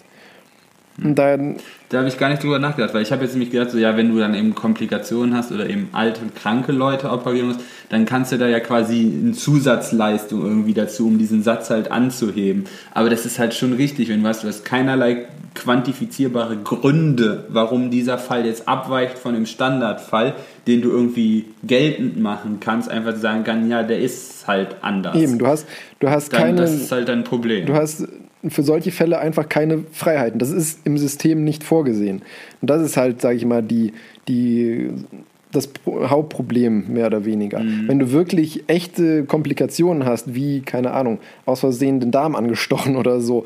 Ähm, ja gut, das kannst du aber reinschreiben. ja, ja, eben, genau. Wobei ich aber auch sagen muss, also ich habe mir das zum Teil auch mal angeschaut, du kannst dir dann von den Patienten, wenn die entlassen wurden und der DRG-Fall sozusagen fertig angelegt ist, das müssen nämlich zum Glück Amen dazu. muss das nicht, müssen das nicht die Praise Ärzte the Lord. machen. Genau.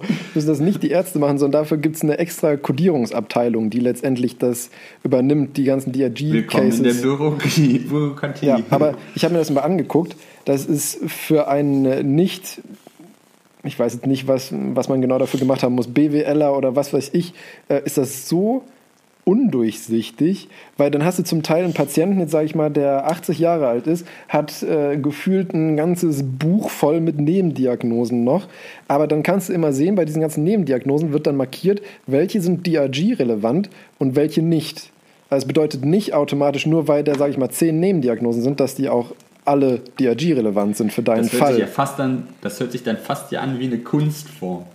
Ist es, glaube ich, auch wirklich. ähm, aber zum Teil wird, DIG, äh, Jiu-Jitsu.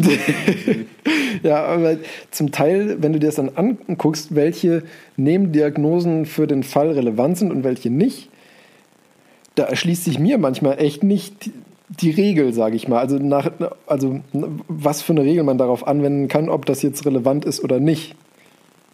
Und das scheint mir zum Teil irgendwie ein bisschen willkürlich. Ich will jetzt nicht unterstellen, dass es willkürlich ist, aber aus medizinischer Sicht nicht nachvollziehbar für mich in manchen Ja, aber deshalb Fällen. meinte ich ja, da sind irgendwie Evolutionsstufen verpasst worden, wo du das hättest anpassen müssen. Ja, genau. Es müsste. Also, dass das jetzt halt so ein Bürokratiemonster quasi ist, das nicht richtig funktioniert. Ja, also wie gesagt, ich, ich kenne mich jetzt mit äh, BWL und Gedöns jetzt überhaupt nicht aus, aber ich finde, man sollte irgendwie, sage ich mal, einen, einen extra Pool sozusagen schaffen, aus dem man dann schöpfen kann, ähm, wenn man eben solche nicht DRG-relevanten Ausreißer hat, sage ich mal einfach. ja, ja. Dass du sagst, okay, ähm, das Krankenhaus hat, was weiß ich, pro Jahr 10.000 Fälle oder so und man sagt pauschal, okay, pro Fall kriegst du, jetzt blöd gesagt, eine Mark 50 oder so und ähm, aus dieser Pool wird dann nur, sage ich mal, angestochen, wenn du Fälle hast, die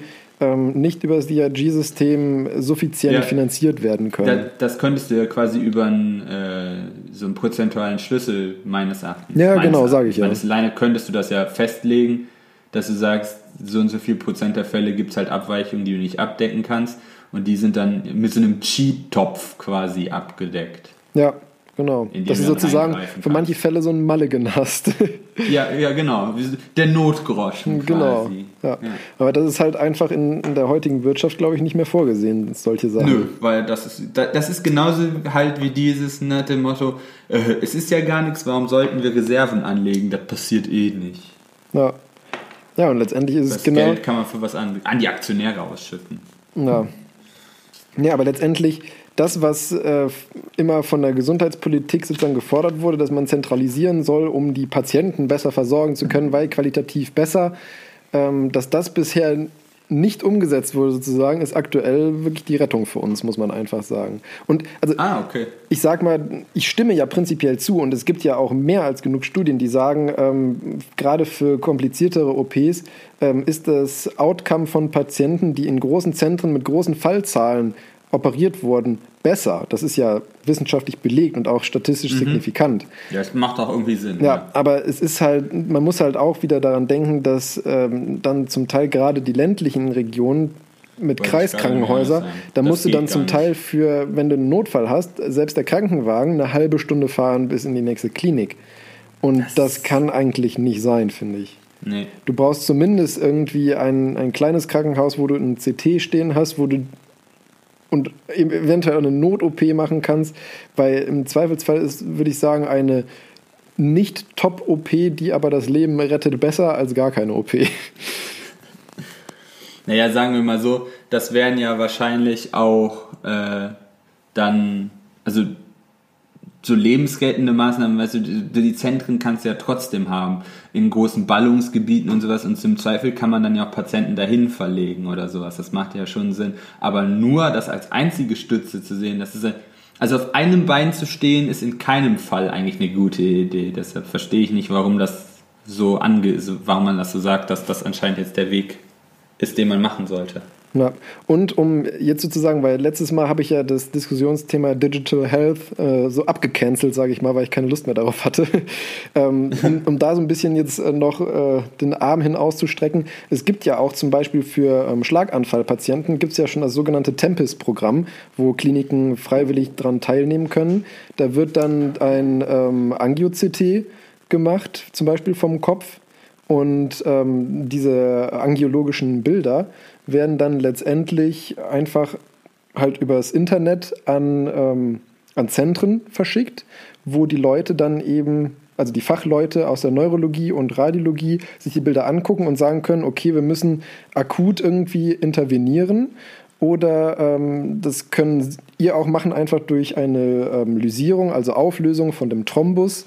Und ähm, dass da eben letztendlich schon von außen, auch obwohl die Klinik kein Fach, keine Fachklinik ist, letztendlich über die Konsultation, übers Internet Fachleute dazuziehen können. Und eine Freundin von mir macht zum Beispiel auch eine Doktorarbeit darüber, wo dann auch über Tempest diese Bilder übermittelt wurden. Und ähm, dann geguckt wurde, okay, ist ein akuter Interventionsbedarf und dann sogar zum Teil die Fachleute mit dem Hubschrauber in diese externen Kliniken geflogen wurden, um dort dann zu operieren. Also quasi andersrum, dass du nicht die Patienten zu den Ärzten bringst und die Ärzte Genau. zu den Patienten. Ja, das, das, ist eigentlich eine, das ist eigentlich eine sehr naheliegende Idee. Ja, und da finde ich, macht es dann auch Sinn, dass man auch diese, sage ich mal, kleineren Krankenhäuser, die eigentlich nicht die fachliche Kompetenz haben, zumindest als, sage ich mal, so Versorgungshub beibehält und dann Und einfach durch auch die, dementsprechend ausrüstet. Genau, also, dass man sagt, die okay, so die haben ein Notfallkit, sage ich mal jetzt, um einen Schlaganfall äh, auch intervenieren zu können, haben zwar nicht das Personal dafür, aber das kann man dann, wenn man über die Übermittlung der erhobenen Mhm. Daten sagt, okay, es ist nötig, dass man dann schnell eben den Arzt dahin bringt und der dort dann eben intervenieren kann. Die sind ja auch meistens einfacher zu transportieren als äh, schwer verletzte Patienten. Ja, oder schwer Oder kranke Patienten. Zustand Ja. Patienten, ja. Weißt du, wie der Terminus da ist. Ja. Äh, in Aachen gibt es auch das Projekt, das heißt der Telenotarzt. Mhm. Ähm, da ist nämlich gerade auch, weil die Städteregion dann doch ja auch schon zwei, teilweise sehr ländlich ist, äh, wenn da nämlich dann die Rettungswagen ausrücken, dass dann, dann wird dann nicht gleich immer, also wenn der Notarzt nicht sofort in der Nähe ist, dann fährt halt der Rettungswagen alleine los und hat dann quasi so eine Kamera-Bildschirmausrüstung dabei und dann wird halt aus dem UKA ein Notarzt zugeschaltet, der dann quasi erstmal vor Ort sagen kann, äh, dann vielleicht so helfen kann und in der gleich, dann kann halt einer nachalarmiert werden, äh, der dann halt dahin geflogen wird oder eben der Patient dann ausgeflogen wird, aber da, so, dass du halt eine größere Reichweitenabdeckung hast, eh mit Notärzten, alleine dadurch, dass du den halt quasi immer in der Tasche hast. Ja. ja, das ist ja auch, es wurde jetzt ja auch vor, Habe glaube, ich das nicht schon gesagt bei Digital Healthcare? Kann auch sein. Ne? oh, das weiß ich jetzt nicht mehr. Oh mein Gott, wir haben uns wiederholt.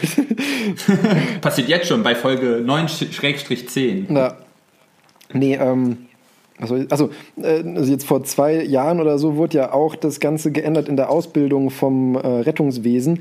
Da wurde jetzt ja der Rettungsassistent, der damals eine dreijährige, äh, dreijährige Ausbildung hatte, ersetzt durch den Notfallsanitäter, ähm, der jetzt eine, glaube ich, vierjährige Ausbildung haben soll, aber dafür auch mehr Kompetenzen bekommt, weil der Rettungsassistent darf offiziell eigentlich auch keine Medikamente spritzen, außer im absoluten lebensbedrohlichen Notfall oder so, sondern sobald ein Patient in der Notfallversorgung präklinisch äh, eine Medizin braucht, egal ob Schmerzmittel oder sonst irgendwas, muss eigentlich ein Notarzt dazukommen, weil nur der die Erlaubnis dafür hat, beziehungsweise auch dafür versichert ist.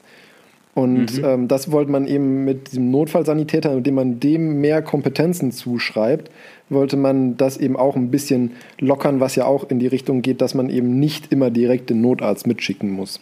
Ja. Ja, wenn es wenige davon gibt, dann musst du ja was anderes, musst du kreativ werden. Ja. Ach Gott, das ist alles ein, eine, ein Gefuhrwerke. Ja. Ich würde sagen, ähm, damit können wir das Diskussionsthema dann auch gut beschließen, sozusagen. Ja, ist eine runde Sache auf jeden Fall. Ja. Wir haben es einmal durchexerziert. Du wolltest noch was zur Heiterkeit beitragen. Genau, ich wollte noch was zur Heiterkeit ähm, beitragen. Und zwar als, als kleines Prä-Oster-Special. Oh. Ja, und zwar, was fällt dir ein, wenn ich als äh, angehender Urologe sage, Eier verstecken? Wirklich jetzt? äh. Verstecken, warum solltest du die, du solltest die eher finden?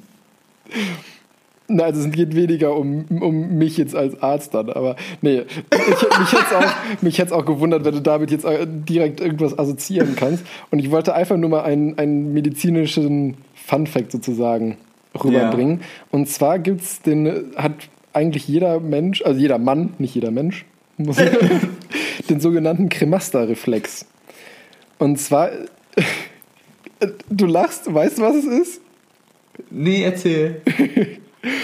Ähm, und zwar der äh, Musculus cremaster ist ein sehr feiner ähm, Muskel, der über den, ähm, über den Samenstrang letztendlich am Hoden indirekt beziehungsweise an der Hodenhülle äh, befestigt ist und bei Kontraktion den Hoden anheben kann. ist beim Menschen, ähm, also beim Menschen ist, sage ich mal, die, die Sinnhaftigkeit davon ähm, diskutiert. Es hieß mal, dass sozusagen das Hochziehen auch durch thermische Reizung ähm, sozusagen stimuliert wird, sodass es für die Tempo Temperaturregulation ähm, also wärmer, kälter, wärmer, kälter. Ja, genau. Ähm, okay. Wobei da mittlerweile eigentlich eher die landläufige Meinung ist, dass das mehr über die, ähm, über die glatte Muskulatur in der Skrotalhaut ähm, bewerkstelligt wird. Ähm, und nicht über den Musculus cremaster. Aber das, das eigentlich Witzige ist nämlich der Cremaster-Reflex. der Cremaster-Reflex ist ein sogenannter Fremdreflex.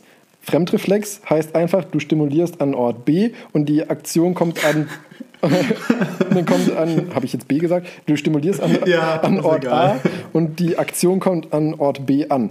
Wohingegen zum ja. Beispiel der, ähm, der Kniereflex, also der Patellarsehnenreflex, ist ein Eigenreflex, weil du haust aufs Knie und letztendlich. Und das bewegt sich. Genau, auch. bewegt sich auch das Knie. Und der Cremaster-Reflex mhm. funktioniert darüber, dass ähm, der Musculus cremaster über ähm, einen Nerv motorisch innerviert wird, also stimuliert wird, der gleichzeitig für die sensible, sensible Versorgung von der Oberschenkel, Innenseite und Leistenregion zuständig ist. Das bedeutet, wenn man da gibt es eine sehr schöne Skizze, weil es ist schwierig, finde ich, ohne Bild zu erklären. Ähm, wenn man nämlich Kremastereflex googelt und den englischen Wikipedia-Artikel... Bitte packt das nicht in die Show Notes. Doch, natürlich. Wenn das man, könnte Leute schockieren. ich werde das Bild in die Show Notes packen, aber man kann es auch finden, wenn man Kremastereflex googelt und dann den englischen Wikipedia-Artikel sich anschaut. Da sieht man, wie man streichen muss, um den auszulösen. es ist oh, nur ein toll. Bild und es ist jugendfrei. Wie? Ja, ich wollte gerade sagen, how, how could that happen? Dass ja, wir so auf, jeden enden? Fall, okay. auf jeden Fall, wenn man die Oberschenkelinnenseite bestreicht, dann führt das letztendlich zu einem Anheben des Hodens. Und hiermit fordere ich alle äh, Freundinnen oder Freunde von anderen Männern auf, das gerne mal am Lebensgefährten ja. auszuprobieren. Probieren. Ja, ich ist ja, allen ist ja gerade langweilig. Ne? Genau, allen ist langweilig. Ja. Da kann man äh, hier äh, Social Distancing, wenn man seinen Liebsten bei sich hat, mal brechen. Achso, ich wollte gerade sagen, jetzt bin ich gespannt, wie du die Kurve kriegst.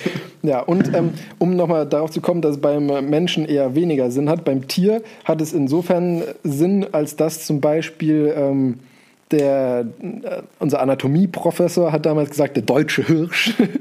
Der deutsche. Da hat es zum Beispiel die Sinnhaftigkeit, ähm, dass wenn der zum Beispiel über irgendwas drüber springt, und ah. mit den Beinen irgendwas streift, halt nicht Dann hängen bleibt. Das klingt irgendwie nach einer guten Idee. Guter Punkt. Dann passt das nämlich auch mit dem, dass das davor erst an den Beinen quasi. Genau. Äh, krass. Ja, also wie gesagt, wir bei uns. Eigenreflex wäre da ja ein bisschen blöd, ne? Ja, das stimmt. Das ist mein Oster-Special. Okay, damit hätte ich nie im Leben gerechnet. Und was auch noch interessant ist, bei manchen Tieren ist es sogar so, ähm, ich habe jetzt leider nicht so schnell herausgefunden, bei welchen Tieren und ich habe jetzt auch nicht tiefer nachgeforscht, um ehrlich zu sein, aber das stand nur bei dem Artikel zum Kremasterreflex noch dabei, Ja. dass bei manchen äh, Tieren auch saisonal sozusagen, nur wenn Paarungszeit ist oder so, die ähm, Hoden überhaupt außerhalb des Körpers liegen. Wenn sie sozusagen nicht in der Paarungszeit sind, wird einfach über den Musculus cremaster durch eine, sage ich mal, dauerhafte Tonuserhöhung des Muskels die ähm, Hoden wieder zurück in den Bauchraum gezogen. Weil auch bei Menschen ist es ja Aus- so, dass. Aus Schutz. genau, aus Schutzgründen einfach. Ja. Ja, das macht ja Sinn. Bei Menschen ist es ja auch so, dass der Hoden ursprünglich, also in der Embryogenese aus dem Bauchraum rauswandert, ja. dann letztendlich in, de, in, in den äh, Hodensack. Und ähm, Hm. dadurch kann es ja auch überhaupt zu, ähm, zu Skrotalhernien kommen, wenn sich dann letztendlich die, die Bauchorgane in das Skrotum ausdellen, wenn da irgendetwas insuffizient ist oder so. Aber das ist eine andere Geschichte. Aber ist halt alles logisch. Der letzte Satz war jetzt nochmal was. Egal, ja.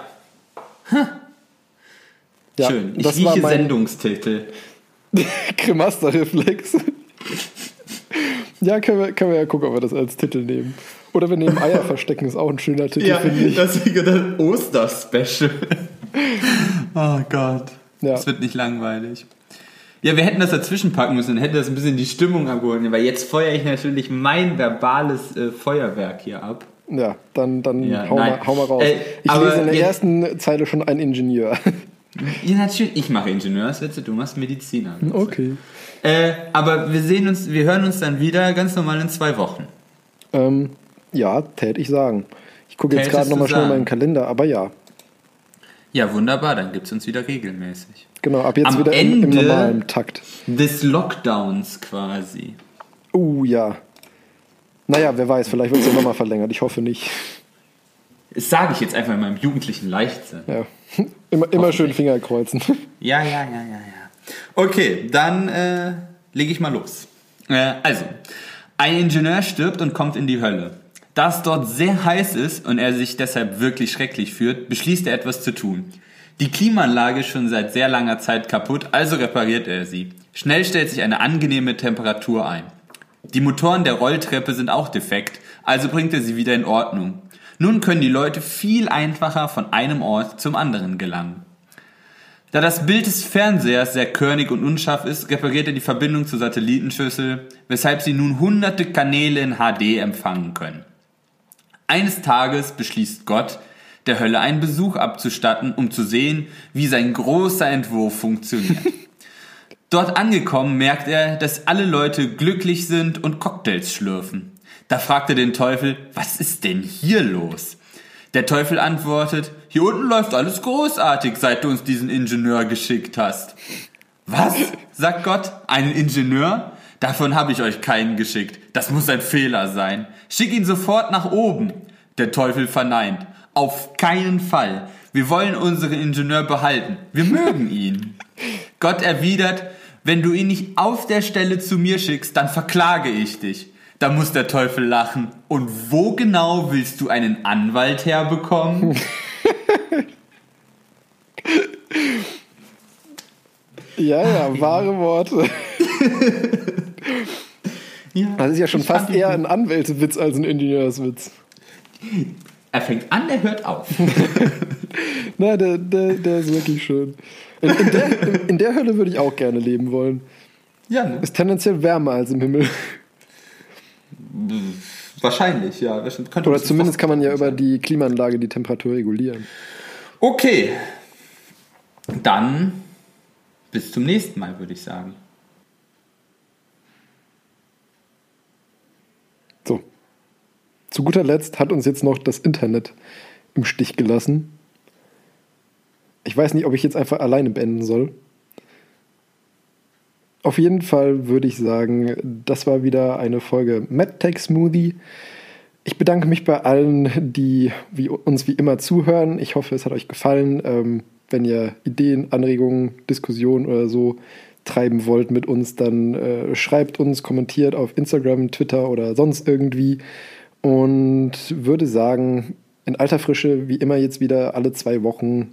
Bis dann. bleibt gesund und hoffentlich läuft alles bald wieder normal. Ciao!